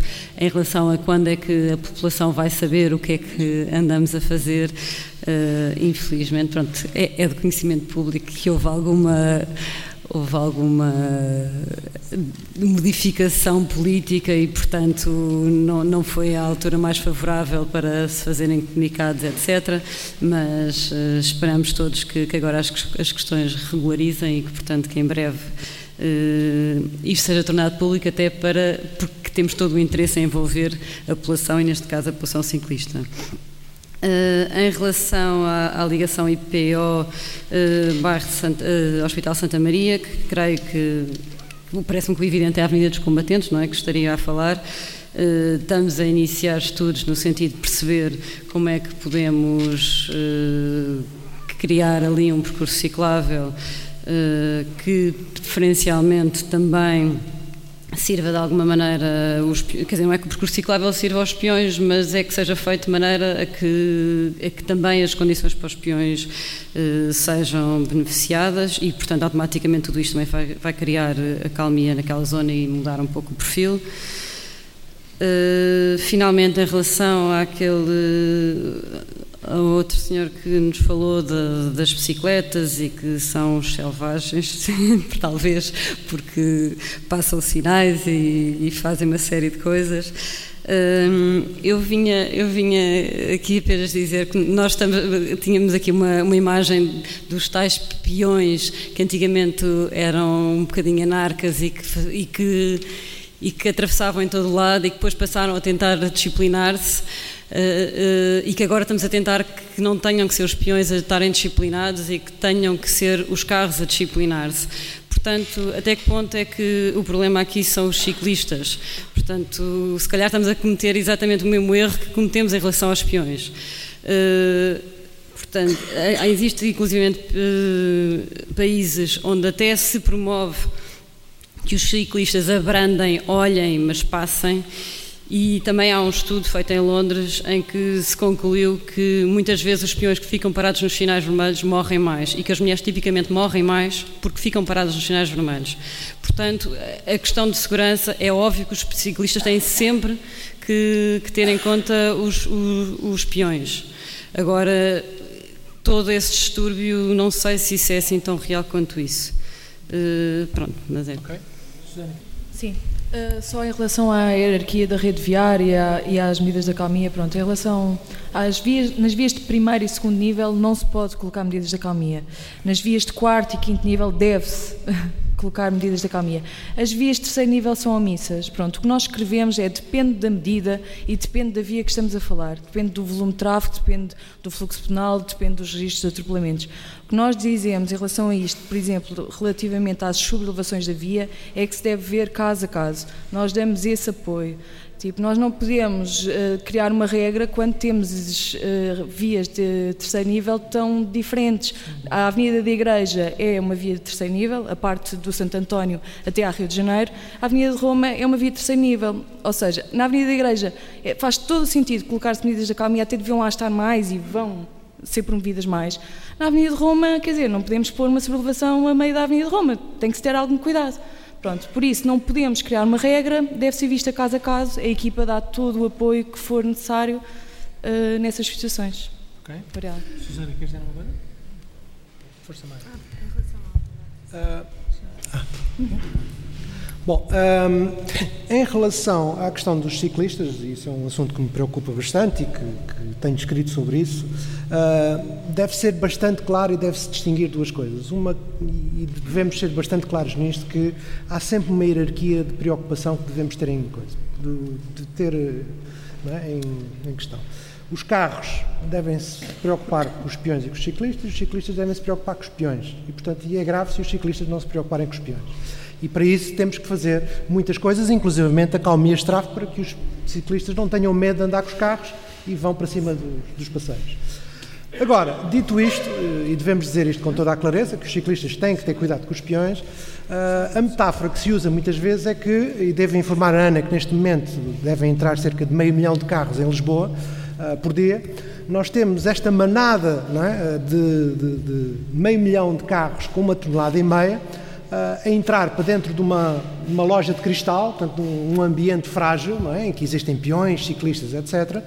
E uh, faz-me um bocado de confusão andarmos preocupados com uns ratinhos que andam a entornar uns cálices e a fazer umas malandrices, não é? Que de facto fazem, os ciclistas fazem malandrices, como os peões também fazem algumas malandrices, mas há aqui que ter um, uma ideia da proporção das malandrices de cada um e das consequências das malandrices. É muito diferente um ciclista de 70 quilos ir para cima de um peão e, e, pode ser grave, do que um carro uh, de uma tonelada e meia fazer o mesmo. Não é? Uh, e isso é preciso ter cuidado quando. Portanto, é uma questão de prioridades de preocupação.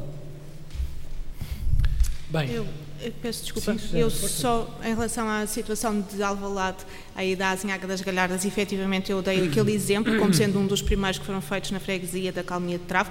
Também fiz referência logo que havia muitas coisas ainda para melhorar. Aquele é um bairro que foi crescendo, mas sem um planeamento muito uh, concertado. Existem ali várias necessidades de malhas de serem cozidas uh, e tem toda a a razão naquilo que, que apresentou. Um, estamos a desenvolver com a Unidade de Intervenção Territorial alguns estudos para melhorar as acessibilidades pedonais, aí como em outras zonas da, da cidade, uh, da freguesia de Alvalade. Um, em termos de calmia, acho que aquele foi um exemplo onde efetivamente uh, resultou, mas pode ser feito muito mais do que aquilo que foi feito, concordo.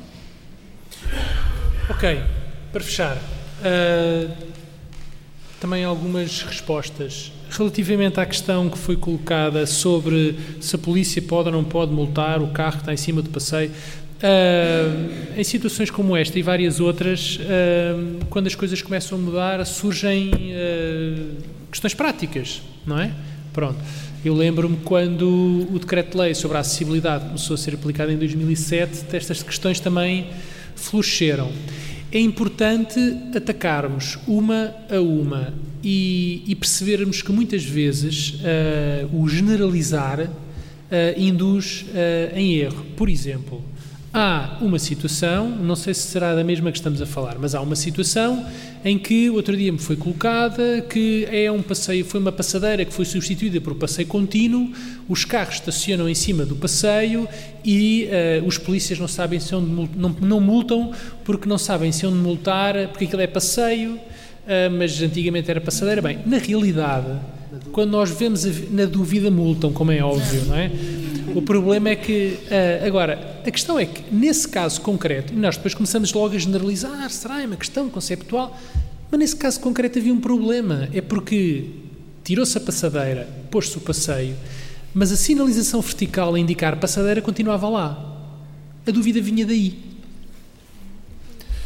Uh, portanto, é preciso atacarmos os problemas um a um percebermos que a razão de fundo está do lado da calmia de tráfego, a vida das pessoas depende disso, a vida da cidade depende disso, e, portanto, irmos resolvendo estas dúvidas uma a uma e não evitarmos entrar naquela questão que não estou a dizer que fosse isso que estivesse aqui a ser falado, que ah, agora naquele caso a polícia não sabe multar, oh não, já não dá para fazer passeios contínuos. Não, calma, vamos ver aquele caso concreto e resolvê-lo e depois passar ao problema seguinte.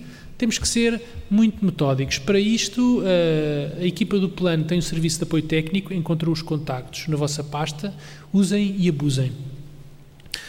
Eh, o segundo ponto é relativamente à fiscalização. A situação infeliz hoje não está pior do que no passado. Continua horrível. Portanto, não perdemos nada, simplesmente ganhamos pouco ou nada. Porque uh, isto não é uma, um discurso motivacional, uh, eu assim não vos vou ensinar as 5 lições para viverem uma melhor vida, mas a questão é: nós. Uh, não é uma questão do copo estar meio cheio ou meio vazio, o copo está praticamente vazio, mas também nunca esteve cheio. Portanto, dizermos que a fiscalização é um problema, claro que a fiscalização é um problema, continua a ser um problema. Esse é um primeiro ponto. É não sentirmos que há aqui qualquer coisa que havia no passado e que foi perdida. Não, a fiscalização dos carros, desde que os carros começaram a invadir Lisboa, foi sempre um desastre. Porque uh, quem conduz tem um nível socioeconómico mais elevado e porque quem fiscaliza geralmente tem um nível socioeconómico médio ou médio-baixo e, portanto, há aqui um fenómeno social também. Esta é uma das razões. Sejamos claros. Portanto, porque geralmente quem conduz um carro uh, tem mais ligações sociais, consegue que, lhe, que o safem da multa, consegue usar argumentos e por aí fora. Isto também faz parte. Não estou a, a desculpar com isso, estou a dizer que este é também um problema concreto que, não, que nós temos de lidar.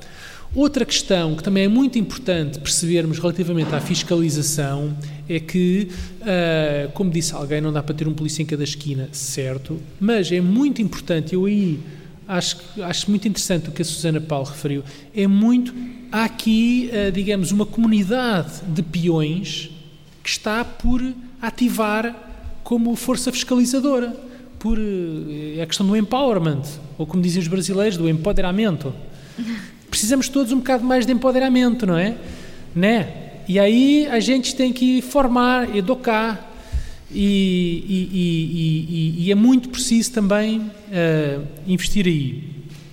E na educação dos fiscais e também da, da, da polícia. Uh, há muito trabalho a fazer.